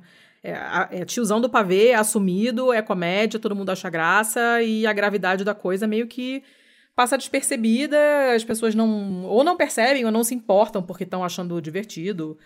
E, e, tá um momento assim super legal, né? Que você vê uh, o Odorico ali, você vê a novela passando, você vê outras obras mais antigas até, tudo isso se tornando realidade e as pessoas tratando como se fosse uma obra de fantasia, de ficção, quando na verdade não é, né? Tem como a gente sair desse buraco, fazer as pessoas entenderem que não é engraçado porque é real, só é engraçado se for no mundo da ficção. O que, que vocês acham? Olha, Letícia, eu na verdade, assim, eu acho que tem uma discussão em relação à comédia, né, como um canal de crítica, sim, que é riquíssima, é, é, não é exatamente a minha especialidade, né? Assim, é, do que eu vi nessa época da, da dramaturgia, né, nesse caso que eu estudei é, e tudo mais, é, é, a, a, comédia era uma ferramenta ali que se associava à a, a, a, crítica política, que, que da qual a crítica política fazia uso, né? Mesmo para ser eficiente ou para chegar à audiência da melhor maneira. Agora, não sei te dizer com propriedade assim é, o, o, impacto disso, né, a, a, eficiência da comédia. Assim, na minha eh, visão é, intuitiva e, e, do pouco que essa do, do que essa pesquisa pode me trazer sobre isso, eu acredito que teve uma força é, relevante é, naquele momento, né? E não é, o contrário, assim, é, que, que quem não entendia era é, que pode acontecer não é o, o, o, que de significativo aconteceu, né? Do ponto de vista da construção, da teledramaturgia, dessa identidade nacional e tal. Mas assim, não, não, eu não é só uma resposta um pouco intuitiva mesmo que eu te dou, entendeu? Um comentário meu uhum. que eu não, é, não, não, não, estudo exatamente isso, né? É, agora, uma coisa que enquanto você estava falando é, me passou pela cabeça sobre por que, que as pessoas riem, no, né? É, isso é, acho que é a chave para a gente é, assim, pensar sobre esses fenômenos, e, e o Dias Gomes escreveu isso né, exatamente nessa peça, O Berço do Herói, porque quando ele fez o Pagador de Promessas, ele queria é, discutir a intolerância, né, que poderia ser escrito agora também, né, e, e, e, com o berço do herói, o que, que ele quis discutir? A, a, necessidade que a gente tem de acreditar em mitos, né? Que a sociedade tem de acreditar em mitos. E quando eles fizeram a, a, toda a produção para a versão de 75 que foi censurada, na, nos trabalhos ali que eles fizeram com o elenco e a, a produção e tudo mais, os diretores, eles é, deixavam claro assim que a gente tem que entender que isso faz parte da, da, da sociedade, é, que a gente não está colocando assim, ah, o povo é, é, como quem diz assim, assim todos nós podemos estar é, tá nessa, nessa, nesse caldo que de repente se encanta com o mito, porque existe uma necessidade de, disso acontecer. E o Dias Gomes discutiu isso lindamente, assim, na minha opinião, nessa obra. Na novela, especificamente, né, tem uma, uma cena que o porque era o, Zé Wilker que fazia o rock santeiro, né? Que uhum. é, todo mundo ficava tentando esconder e tudo mais. É, e aí quando ele ele aparece na, na praça e fala, vou dizer que eu tô vivo, vou acabar com essa mentira, né? As pessoas não acreditam que ele tá lá. As pessoas acham que é um espírito dele que veio e tudo mais. E isso tá sendo, tem muitos autores hoje, né? É, analisando essa essa questão por causa do fenômeno Trump, é, enfim, e, e, a gente tem aqui o Bolsonaro e, e, tantos outros que a gente poderia mencionar, né? É, por que as pessoas não enxergam? E quando existe a crítica e, e quando aquilo é reconhecido, aquilo não, não, não, não consegue demolir aquela, a, aquele mito, né? E isso para a esquerda ou para a direita também. Então, é, é, estudar um mito, né? E ele mesmo se chama de mito, né? Uhum. É, estudar um mito é um, é um caminho bacana para a gente pensar sobre, sobre isso. Tem autores que falam coisas assim que batem exatamente com, com o que acontece. Quer dizer, vem um, um áudio, um texto no seu WhatsApp. Se você quer concordar, se você concorda, é notícia. Se você discorda, é fake news. Né? Todo o mecanismo hoje das redes sociais e, e é, é, é, vai passa por isso, né? Porque o mito não pode ser. É mais fácil a gente acreditar no mito do que a gente é, despertar para a realidade, né? É, é, mais difícil despertar para essa realidade muitas vezes. Então, na verdade, a sociedade foge de, desse despertar, né? Uhum. Desse rompimento. Então, assim, é uma coisa que eu aprendi é, a pensar sobre com é, essa obra do Dias Gomes, né? E que hoje é um tema, é o tema, né? É, para a gente estudar, para a gente pensar e, e, debater. Acho que é isso que eu queria comentar sobre o que a Letícia falou. Não sei se ajudei em algo aí. Ajudou, ajudou sim. Carapanã, o que, que, você, que, que você fala sobre. O que, que você manda aí sobre o assunto? Ah, eu achei. Não tem nada. eu queria saber. Não tem nada a acrescentar. Eu tenho, eu tenho. Ah, eu também fiquei muito. Eu, acho engraçado, tem essas ironias sempre, né? Mas assim, parece que a peça é censurada primeiro pelo governo do Carlos Lacerda, né? Tem um momento em que a censura não está centralizada no governo federal. E eu sempre acho a história do Lacerda uma das coisas mais. É, é, é uma das, sei lá, uma das tragédias mais malucas da, da política brasileira, né? Porque de entusiasta da, dos militares a, a, a, basicamente, sei lá, um perseguido político e enfim. Ele era comunista, Tem... o, o Lacerda. O Lacerda é, era, é, mas sim, é sim. muito maluco. Ele era do Partido Comunista. Sim, sim. Né? Sim. É, mas ele foi, ele foi do, quê? Da, da, ele, é da, da, ele era da LN, né?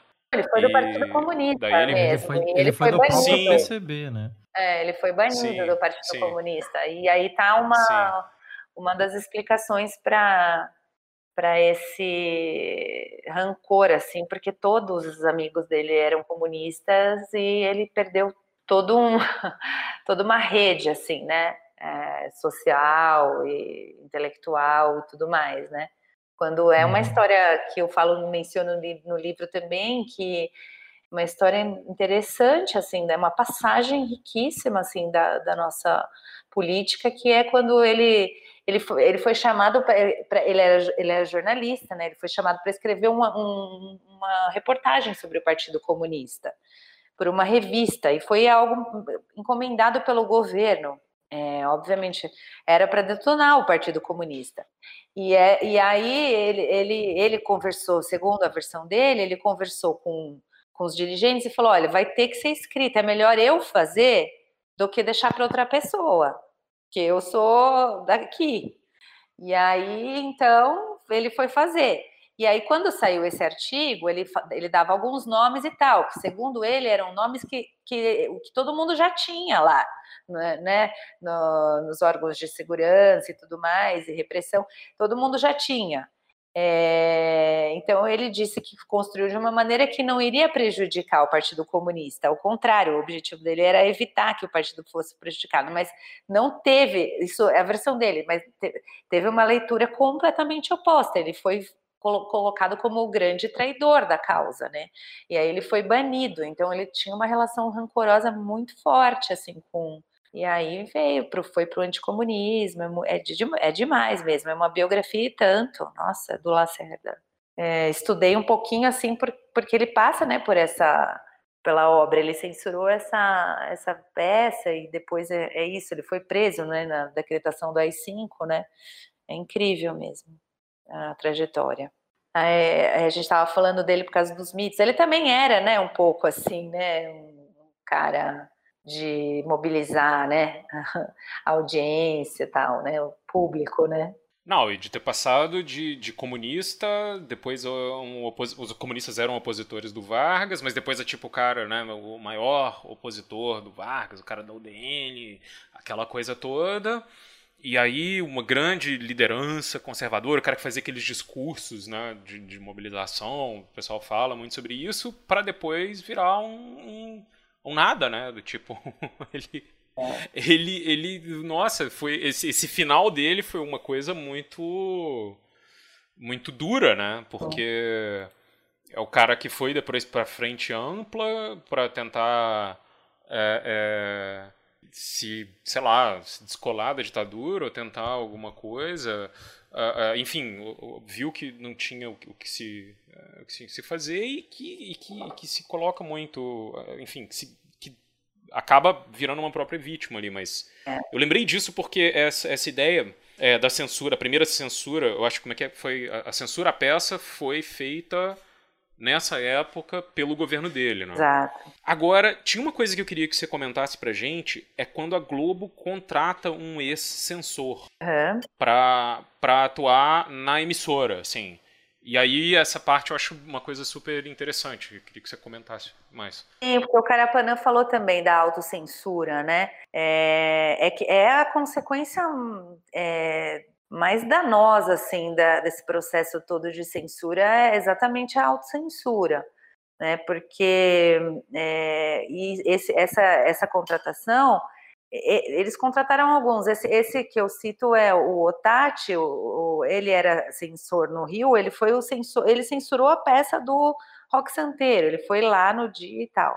É, e ele foi contratado depois pela Globo, porque qual que era a intenção né, da Globo? Era evitar problema, assim, era já censurar logo, uhum. já não precisava passar, já avisa aqui o que, que não vai passar, você já sabe como que é, entendeu? Foi uma sugestão da própria Dercy Gonçalves, que sofreu demais com a censura, né? Olha só. É, muito, demais, assim, e, e e é, enfim, esses programas assim, é, é, eles eram, eles foram muito, muito punidos porque é, eles, eles, tinham uma também uma eles iam contra essa ideia de Brasil moderno, Brasil grande, sabe, do milagre econômico, esses programas mais populares, né?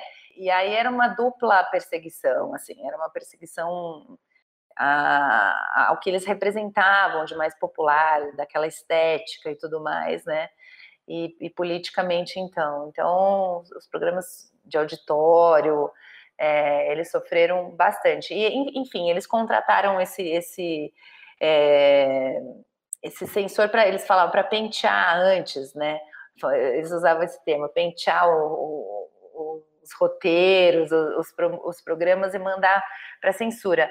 Tem uma carta que eu achei no, no acervo é, do Dias Gomes, que está com a viúva dele, a Bernadette Lísio, no Rio, e que é uma carta que ele, ele escreve para o Boni reclamando da autocensura, né, no, no Bem Amado, falando agora desde a, do porteiro, quando eu chego, até o diretor, quando todo mundo vai me dar, vai dizer, olha, isso aí é melhor você não colocar que não, não vai passar, isso aí não é bom, aquilo ali pode, que...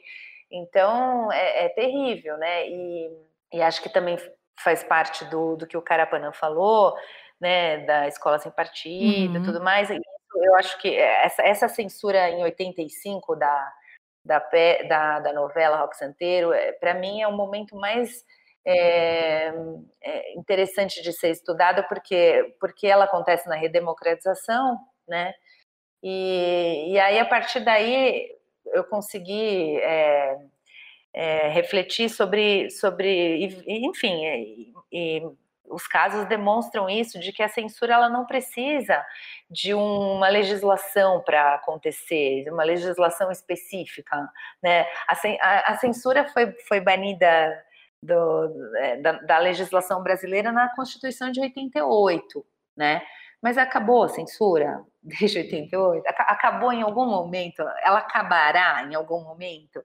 Né? Então, assim, o que eu, o que eu acredito a partir dessa pesquisa é que a censura que tem milhares de, de, de, possibilidades de acontecer, milhares de tentáculos, que pode vir desde a, disso que o cara para não tá falando, tirar dinheiro daqui e colocar lá, uhum. né?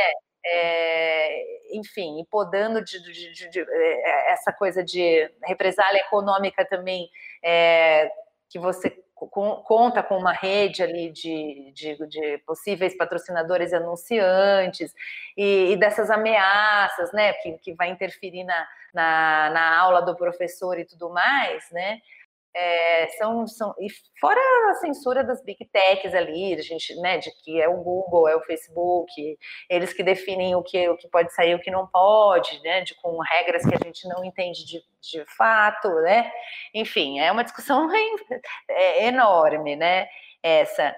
E, e, então o que, eu, o que eu acredito assim é que a censura ela, ela acontece mais fortemente ou não, dependendo do, do caldo cultural que, que, que a sustente ou a condene, né? E porque ela, se quiser acontecer, ela acontece. É como Crivella, quando uhum. censurou o quadrinho lá, a, a, né, aquela revista, é por, porque dois personagens, é, dois garotos estavam é. Né? Então, o que, que ele usou? Ele usou o ECA, o Estatuto da Criança e do Adolescente, que é de 1990 né, que é uma lei necessária pra, de proteção, né, que é que diz que você não pode deixar dar acesso à pornografia para crianças, né? Então o ECA está aí desde 90, mas quando ele quis usar para dizer que aquilo é pornografia, ele usou. Né? Você consegue achar uma brecha, né? Você, você dá, é. dá teus pulos e a coisa vai, né?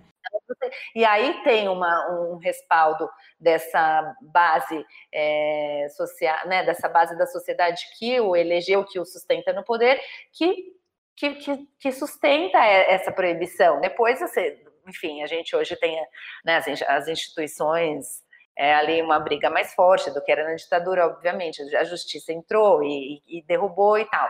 Mas é, é, é, perigosíssimo, porque o caldo cultural de, de sustentação à censura, ele está totalmente plantado hoje, né? E, e, é, é uma tentação censurar é, as pessoas quando a gente vive um momento de oposição, de, né, uhum. né, dessa polarização absurda, porque é tão absurdo para nós ouvir o que o outro lado pensa, porque a gente não quer que eles falem de qualquer lado que você esteja, você não quer que aquela pessoa fale, porque é muito contrário ao que você pensa, né?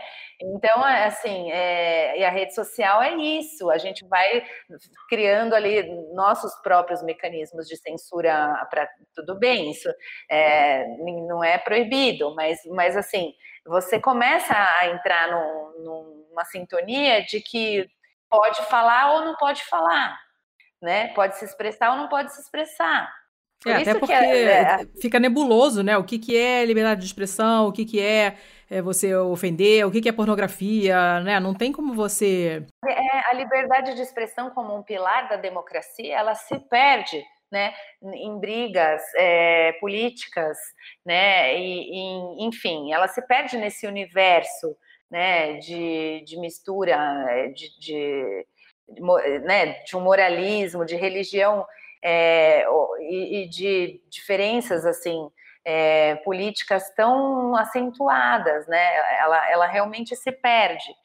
É, e por isso que eu acho que, que a, a defender a, a liberdade de expressão é um desafio para todos nós, porque é, parece óbvio, pra, pode parecer óbvio até para uma parte da sociedade, mas, mas, mas é, a tentação é, é, é diária é, é e, é, e ela acontece para todo mundo, porque, a gente, porque tem os defensores da confessos da censura e tem aqueles que defendem a liberdade de expressão desde que as pessoas digam aquilo com, com que elas concordam. Sim, sim. Não, e não é assim, né? Você, a liberdade de expressão é liberdade de expressão. Mas, e aí vem a autocensura, que, que é a pergunta, né? Que é a pergunta. Ah, e aí vem a autocensura também, porque a, acontece que nessas horas. É, o que, que, você faz? Você vai falar sobre. Você está numa escola, você vai falar sobre a ditadura, ou vai falar que, sei lá, você vai falar que é, teve seu papel para inibir uma revolução comunista, se você acredita nisso, ou você vai falar que é, essa é uma ideia absurda e que existiu tortura, ou você vai falar que existiu tortura. Você, você não fala sobre nada. Uhum.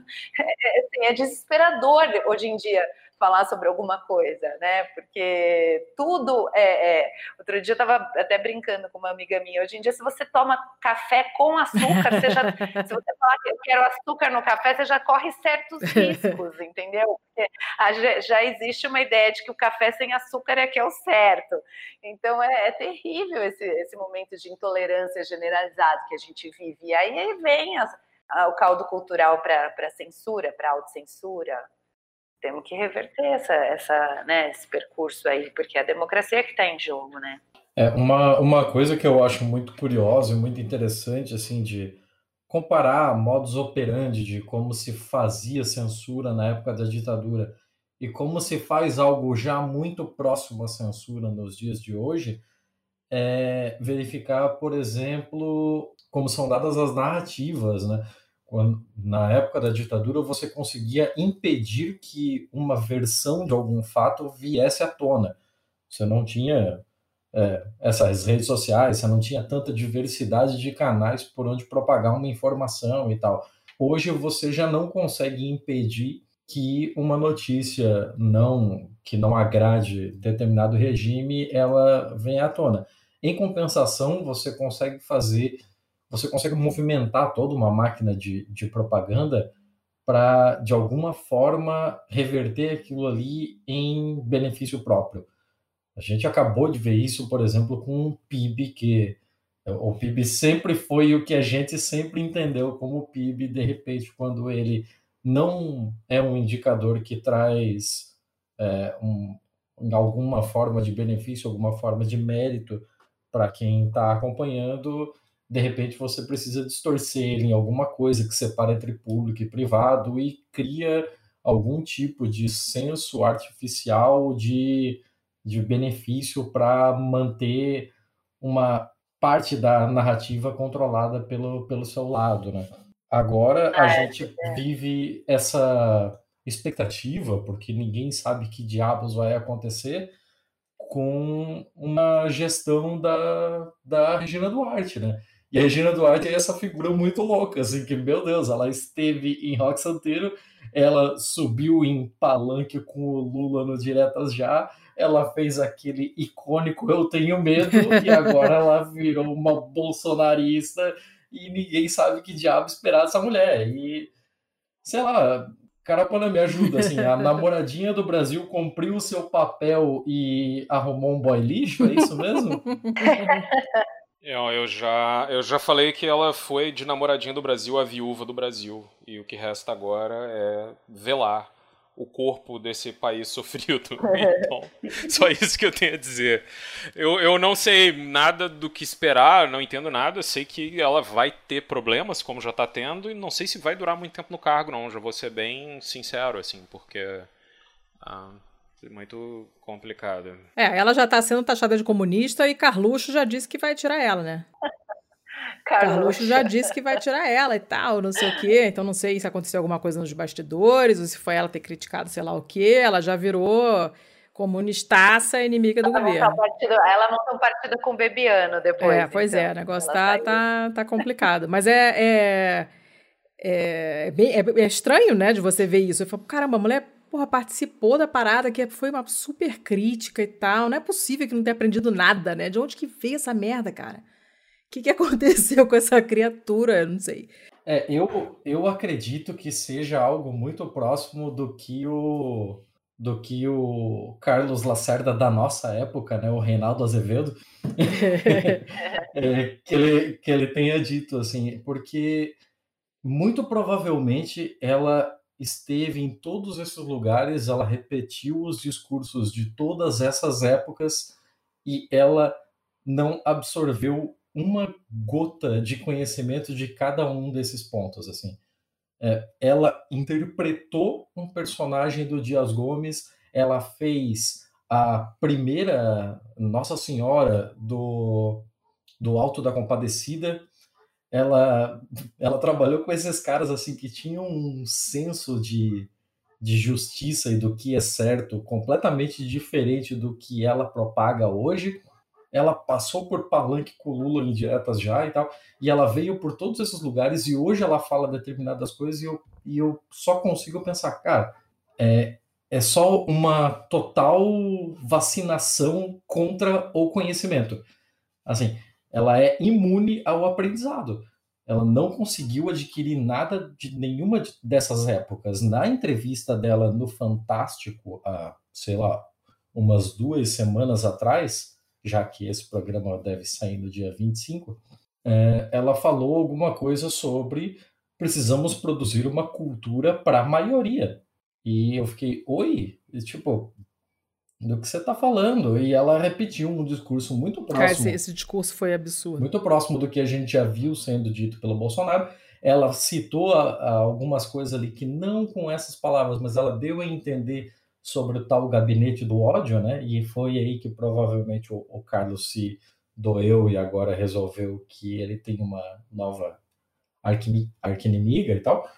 Mas é, um, é uma grande incógnita. E pô, pensar que essa pessoa foi uma das figuras centrais e tal. Eu, eu fico muito curioso mesmo de saber o que a Regina Duarte aprendeu sobre a ditadura com tudo que a novela em que esta porra atuou para um caralho sofreu vários cortes e ela parece que não aprendeu nada. Ela parece que passou por isso incólume é, essa, esse tipo de corte que existiu no, no rock santeiro e tal, isso chegava até as coxias, chegava aos atores e tal? Ou isso era num, numa parte do processo tão anterior que eles fic, sequer ficavam sabendo disso? É impossível que não soubessem, não? Não, primeira coisa, assim, que quando a, a novela foi censurada em 75, né, de forma que não era comum, né, é, o comum era essa censura é, de episódio a episódio, frase por frase, que não era sentida pelo telespectador, né? É, que era o interesse, é, o interesse do governo era, era que o telespectador não percebesse isso naturalmente. Então essa ruptura que houve, que, é, que aconteceu em 75, quando a Globo pela primeira vez demonstrou ali um, uma, né, um, um rompimento, uma crítica à ditadura num editorial do Jornal Nacional, com, é, no dia seguinte, uma comitiva de, de atores e diretores e a, a, autores da Globo foi para a porta do Palácio do Planalto entregar uma carta para o Geisel, porque eles queriam entregar uma carta para o Geisel. Né? Pegaram os grandes nomes ali e a Regina Duarte não era a, a, viúva porcina nessa versão, era a Beth Faria que fazia, ela não estava nesse, nesse elenco de 75, mas ela era a namoradinha do Brasil, ela era uma, enfim, uma personalidade da teledramaturgia já. Então, ela foi dar esse reforço nessa comitiva. E isso deu, né, além de. Já tinha gente, tinha muita gente famosa, tinha é, Tarcísio Meira. Não, Tarcísio Meira não estou lembrando mais, mas tinha, é, tinha um monte de, de global ali famoso. E, e o nome dela deu um peso, né? Ela, ela, eles foram lá, não, não conseguiram ser recebidos pelo, pelo Geisel fugiu, né? Mas colocou um assessor dele lá para o esqueci o nome daquele fugiu agora que é o grande um dos grandes construtores aí da ditadura, o Go, é, Goberi, né? o ministro. Ah, o Gobre. É, isso.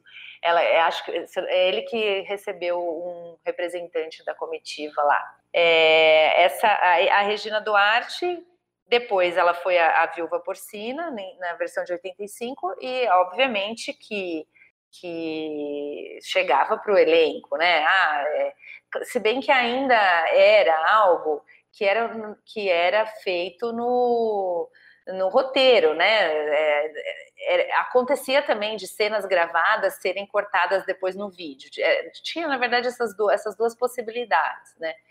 É, mas é, todo mundo ficava sabendo ali na produção, né, do que tá, dos problemas que, que aconteciam, né? Agora, é, o que, que isso representou para ela, é difícil saber, pena a gente não tem a oportunidade de perguntar para ela, né? Porque seria realmente uma pergunta interessante, né? Como que você é, sentia essa censura? O que, que você pensa? Certamente, é, eu vejo assim, a, a, acho que é uma possibilidade maior é que ela não faça uma conexão, né, entre esses, esses dois momentos, assim, eu não, eu não sei analisar a figura da Regina Duarte, porque ela, é, eu não, estu, não, não estudei a biografia dela, ela passa pela história aqui, é, então eu cruzei com ela pelo caminho, assim, e, e, hoje eu não, não cubro o Ministério da Cultura, né, então eu acompanho, assim, a, a, as notícias lateralmente, né, então eu não, eu, não, eu não consigo fazer uma análise, né, mas acredito que, assim, ou ela, naquele momento, pode ser também que ela acreditasse que isso justificava alguma censura moral, porque se fazia essa diferença, é uma diferença com a qual eu não concordo, né? Assim, que é a diferença entre censura política e moral. Eu acho que toda censura é que ela tenha um, um objeto moral, moral, ela é uma censura política, porque a moral é a moral de quem sustenta ou não sustenta aquele projeto político, né?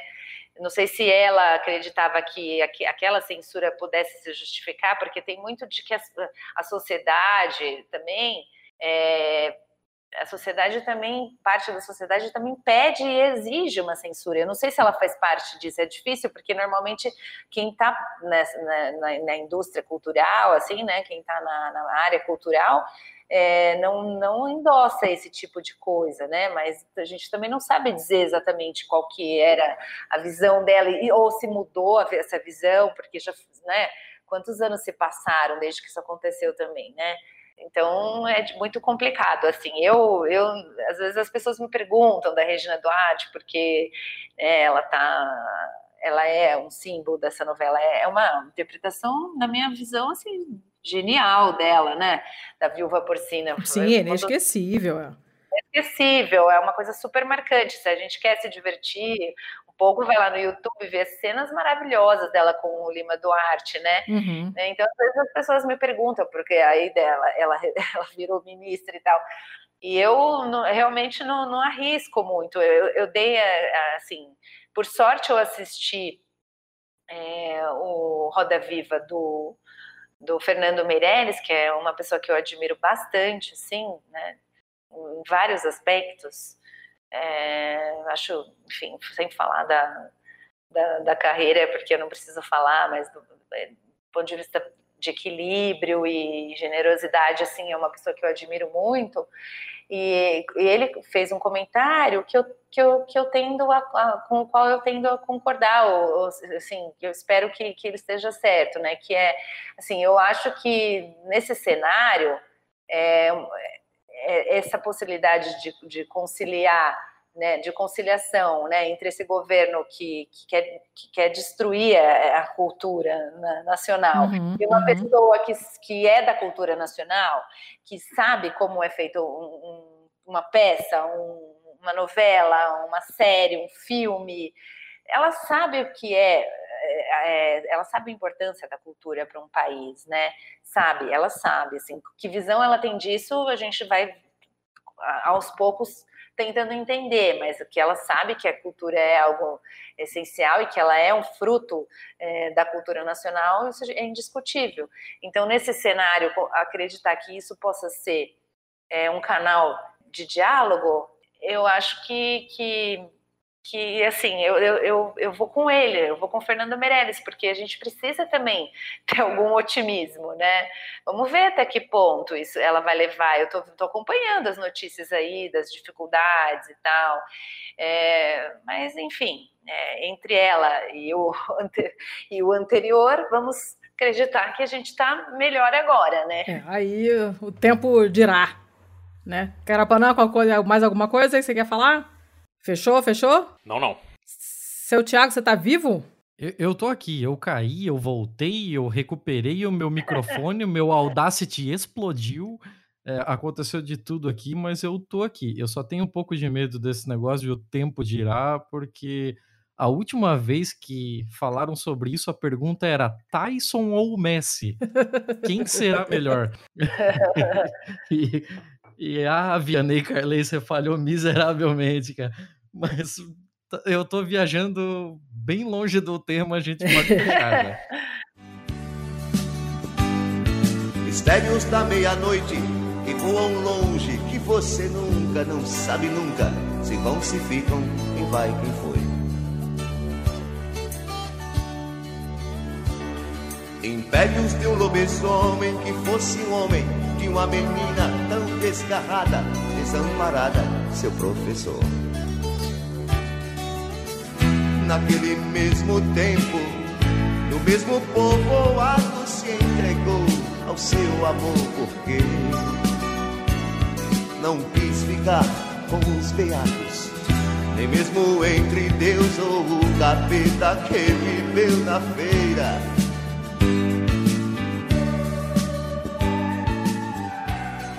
Beleza, fecha o senhor então, já que esse episódio é teu. É meu? Como assim? É nosso. É de nós quatro. Hoje é, hoje é 51 a 49. A, a proporção hoje é essa.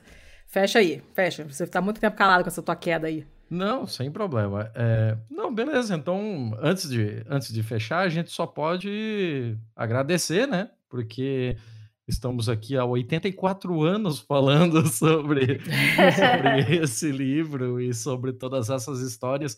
E tem muito mais a ser falado. Então, fica de novo aqui a recomendação do livro para quem não pegou o nome do livro, é Herói Mutilado, Rock Santeiro e os Bastidores da Censura à TV na Ditadura.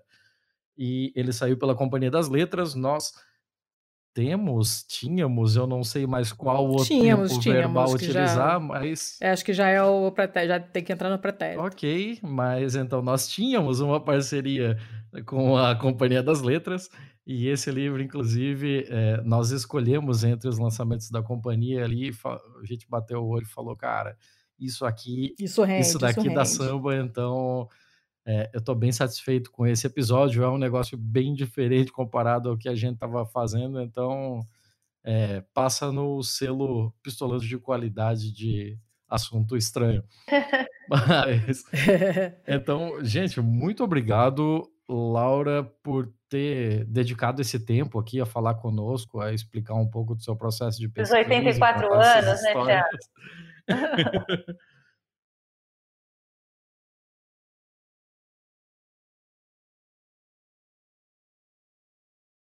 Sim, sim. Gente, eu poderia ficar 150 anos conversando com vocês. Realmente.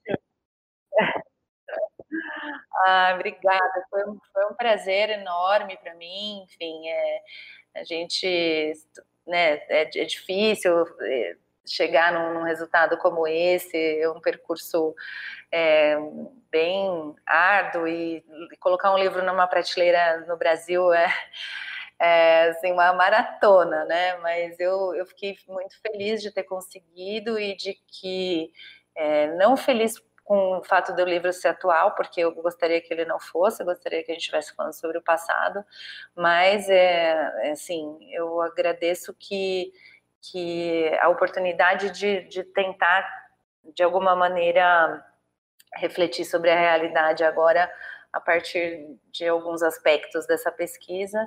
Então, para mim, é, é, é, é sim um prazer enorme e agradeço muito o espaço de vocês, a, a reflexão aí, a, a, nessa essa, é, esse compartilhar aí que a gente teve de ideias e, e foi ótimo. Obrigada mesmo. Foi, foi show o papo. Vem cá, é, eu não me lembro mais se eu te pedi, se eu cheguei a falar com você do nosso, das nossas dicas culturais. Ah, você pediu. Eu, você pediu. Eu costumo esquecer. Não, ah, que bom, eu, então, eu, eu, não esqueci. É, não, eu, eu, eu, eu falei, eu vou é, pegar os detalhes para falar é, para vocês. eu esqueci de pegar os detalhes, mas eu vou falar. Bom, então, é, é então tá bom. Se, se eu falei, eu já, tô, já, já não vou levar bronca, tô mais, tô mais feliz. Eu vou, eu vou falar, então, eu ia pegar endereço bonitinho e tal, mas também não é tão difícil aqui, porque na internet a gente acha rápido, né? Pode, essa é a, nossa, a balada do pistoleiro, é o nosso quadro com as dicas culturais, que podem ser culturais ou não. Eu dou umas dicas meio nada a ver de vez em quando. Ah. E, então é cultural no termo bem genérico. Ah, tá. Pode mandar é, aí. É mais, não é, não é tão genérica, mas é Ótimo. um pouco inusitada, talvez, porque é, é um espaço de arte que eu conheci recentemente na cidade de Itu, que fica a uma hora e pouco aqui de São Paulo. Ela é conhecida por ter coisas grandes. Eu não sei se essa fama chega aí para vocês. Sim, né? como não? Quem nunca teve uma borracha de tu é, na escola, exato. que o colega levou uma borracha do tamanho de um prato? É. Exato, é. a gente frequenta a cidade de Tu e tem essa pracinha que é, uma, é gostosa, com um orelhão gigante. Aí tem que explicar hoje para as crianças, primeiro que é orelhão, né? Ah, é. Explicar porque é grande, então são dois, duas camadas ali de, de de didatismo. Mas recentemente foi aberto né, é, é algo, um espaço lá em Itu que foge né, desse estereótipo turístico da cidade que se chama Fama, Fábrica de Arte Marco Amaro, né? É, do, da família do, do comandante Rolim, que é da, do fundador da TAM, uhum. e é um espaço maravilhoso. É como se, é, é, um museu que foi feito numa, é, numa antiga fábrica têxtil, que é importante para a cidade. Então, aquela, aquele ar de, de, de fábrica é, né, sendo destruída tal, e eles colocaram arte, mas da, da, assim, de, de, com um padrão assim impressionante de, de é, qualidade e relevância assim. Então, por exemplo, eles têm lá o Bispo do Rosário, né, em uma sala que, que vai ficar até setembro. Agora, no dia 14 de março, é, vai começar um, uma exposição sobre a Tarsila, né, estudos e anotações dela. Então, é, é muito surpreendente, assim, né, na, naquela cidade é, pequena, do interior, e que tem essa todo esse, esse, esse turismo centrado nessa, né, nessa coisa mais folclórica, né? que é gostoso também, né? Nada contra as uhum. borrachas de tu, né? Mas Sim. É, um, é um lugar muito interessante de, de arte, que surpreende mesmo, especialmente o turista que, que vai lá é, mais nessa sintonia com essa coisa mais histórica da cidade mesmo, da, do, das coisas grandes, né? É um uhum. museu assim para é, de fazer inveja mesmo, para mesmo para gente que está em São Paulo, que tem um monte de possibilidades e tal. Um espaço lindo, é, com salas e você vai andando também ao ar livre, com obras ao ar livre, restaurante legal, maravilhoso passeio, assim. Acho que. Show, tá na pauta, quem puder. É, é, um é Tá aqui né, o site, tudo direitinho. Mas, mas tá aí, famamuseu.org o site. Ótimo. Carapanã, tem dica? Tenho, eu tenho na verdade uma coisa bem simples. É, talvez na data que saiu o episódio não vai ser tão importante, ou espero, mas eu queria recomendar o, a conta de Twitter do Atila a Marina, ah, que é um baita divulgador científico, está fazendo um trabalho de divulgação científica sobre o coronavírus super bom, combatendo desinformação, colocando um monte de informação aí para todo mundo e também o canal que ele tem, mantém uh, junto com o Felipe Figueiredo, uh, do Xadrez Verbal, né? Podcast uhum. bem legal, que é o Nerdologia, que é um dos meus canais preferidos. Uh, às vezes tem um vídeo de ciências duras, depois tem um vídeo de história. Uh, eles vão alternando assim, acho que tem um vídeo por semana, ou um vídeo a cada dois dias. Não lembro mais a frequência, mas eu sempre entro lá e maratono de vez em quando. Fica aí para quem não conhece. Tá bom, ótimas dicas. Todo mundo deve ter recebido o vídeo do Atila no, no, no Zap sem saber que é o Atila. Porque eu, já, eu recebi de 12 milhões de fontes diferentes. E fiquei feliz de estar recebendo um vídeo dele e não de uma pessoa imbecil falando para lavar a mão com vinagre, é, tomar suco de graviola e outras merdas desse tipo. Então, eu, toda vez que eu recebo, ah, isso, pode passar para frente que isso aqui é show. Primeira vez que acontece isso, eu receber vídeos que não são idiotas, então eu estou muito feliz. É, vou colocar aqui na lista para quem ainda não conhecer, mas o pessoal que, que tá acostumado a ouvir podcast certamente conhece o Atila, que todo mundo gosta muito dele. Tiago, e aí? E tu? Então, é, vamos lá. Eu tava dando uma caçada, assim, totalmente despretensiosa, sobre artistas que já ganharam o tal do Grammy Latino, que é uma daquelas Meu premiações, Deus. assim, que o brasileiro simplesmente caga e anda para quem ganha o Grammy Latino.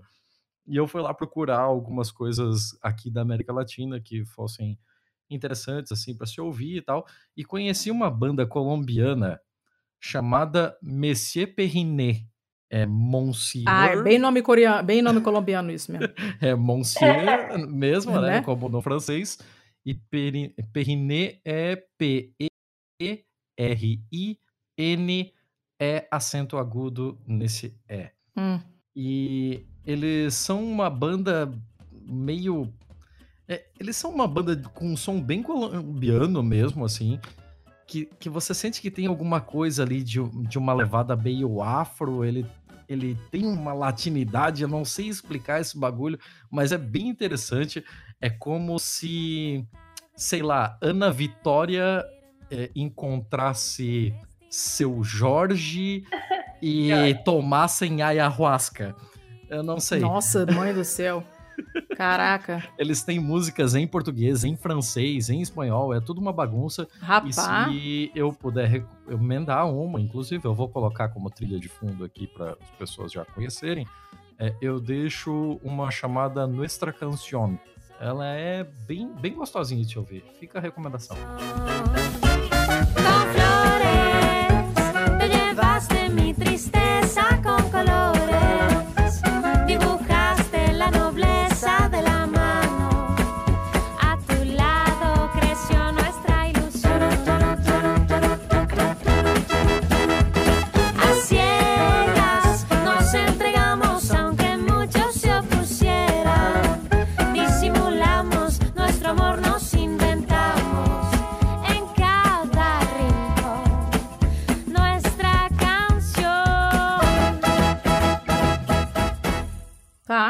Beleza. Eu vou dar uma dica. Não, eu tô, tô, chocada com esse nome, que é super colombiano, mas tudo bem.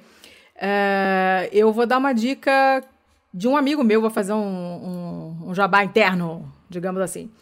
Eu, para quem me conhece, todo mundo sabe que eu traduzo do italiano, morei na Itália, estudei italiano, blá blá blá blá. E quando eu estudei italiano no Rio, que tem 84 anos praticamente, praticamente é, o pessoal da minha turma é tão legal que a gente até hoje mantém contato. Isso tem realmente muitos anos. Eu estava na faculdade, eu me formei em 2001, então a gente está falando de eh, final dos anos 90. A gente se conhece há bastante tempo e praticamente ninguém perdeu contato. É uma turma muito bacana.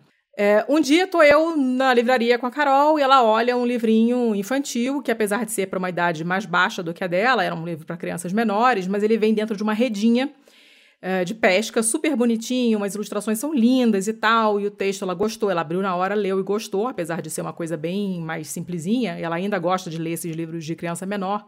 E aí ela pediu para comprar. E aí eu lembrei, caramba, esse livro é o livro do Sérgio, é o livro de um amigo meu do curso de italiano. Uh, se chama Baleia, o livro. O nome dele é Sérgio Campante. Ele é um fofo, o livro é um fofo, é da editora Voo. É um livro legal para dar de presente, porque vem com essa redinha, as crianças, sabe? Você pode dizer que, olha, aqui pesquei o livro né, no mar e tal, não sei o que. É super bonitinho, as crianças adoram. É uma história bem fofinha. O Sérgio é um fofo também, então é um livro infantil que eu recomendo. Quem tiver festa de aniversário aí por esses dias, ou tiver alguma criança para presentear, que seja a sua própria ou de terceiros, pode ser uma, um bom presente, porque ele é bem bonitinho, um livrinho bem gostosinho, é bom para assim para ler com a criança no colo, entendeu? Para você ir descrevendo as imagens e tal, é bem bem legalzinho. Link tá aqui na pauta também, então agora nos restam o quê? Jabás, seu sim, Thiago? Sim, jabás, por favor. Carapanã, quem quiser te achar, te acha e não te seguir ainda, te acha onde? Ah, me acha no Twitter, arroba carapanarana. Hum. É, e eu tô ali toda semana, bom, quase sempre no Vira Casacas, que é um podcast de política, hoje tocado por mim e pelo Gabriel Divan. E queria mandar um abraço para o Felipe Abauer, falar que eu tô com muita saudade dele já e que ele nos abandonou. Espero que isso seja temporário. Um, e bom, eu acho que é isso. Sim, senhor. Laura, quem quiser entrar em contato com você, entra como? Te acha onde? Onde você está? Eu pensei que eu podia fazer o jabá também. É esse o jabá? Faça... É, esse é o jabá, manda ver. Eu, eu, pensei que o jabá era para falar do meu livro, eu falar, falar que eu também, o jabá é tudo, é contato. que dá é ótimo. Não, olha, a gente falou de autocensura, mas aqui é autopropaganda, que é o jabá, pode ah, fazer. Ah, não. Não, então, eu tô por aí no, no, no Face, é, tem meu e-mail, se alguém quiser me mandar também que é Laura Matos com dois T's, né? Ponto S é, de sapo, que é de queijo, é, que é Soares Quintas, que é meu nome, então Laura Matos, gmail.com. É, e, e é isso, obrigada mesmo, gente. Lembrei também, então eu tenho, eu, eu, eu trabalho, eu tenho uma coluna na, na Folha é, eu sou repórter e colunista na Folha e agora faz um ano, vai fazer um ano em abril, eu estou escrevendo uma coluna sobre educação. Foi meio por acaso, assim.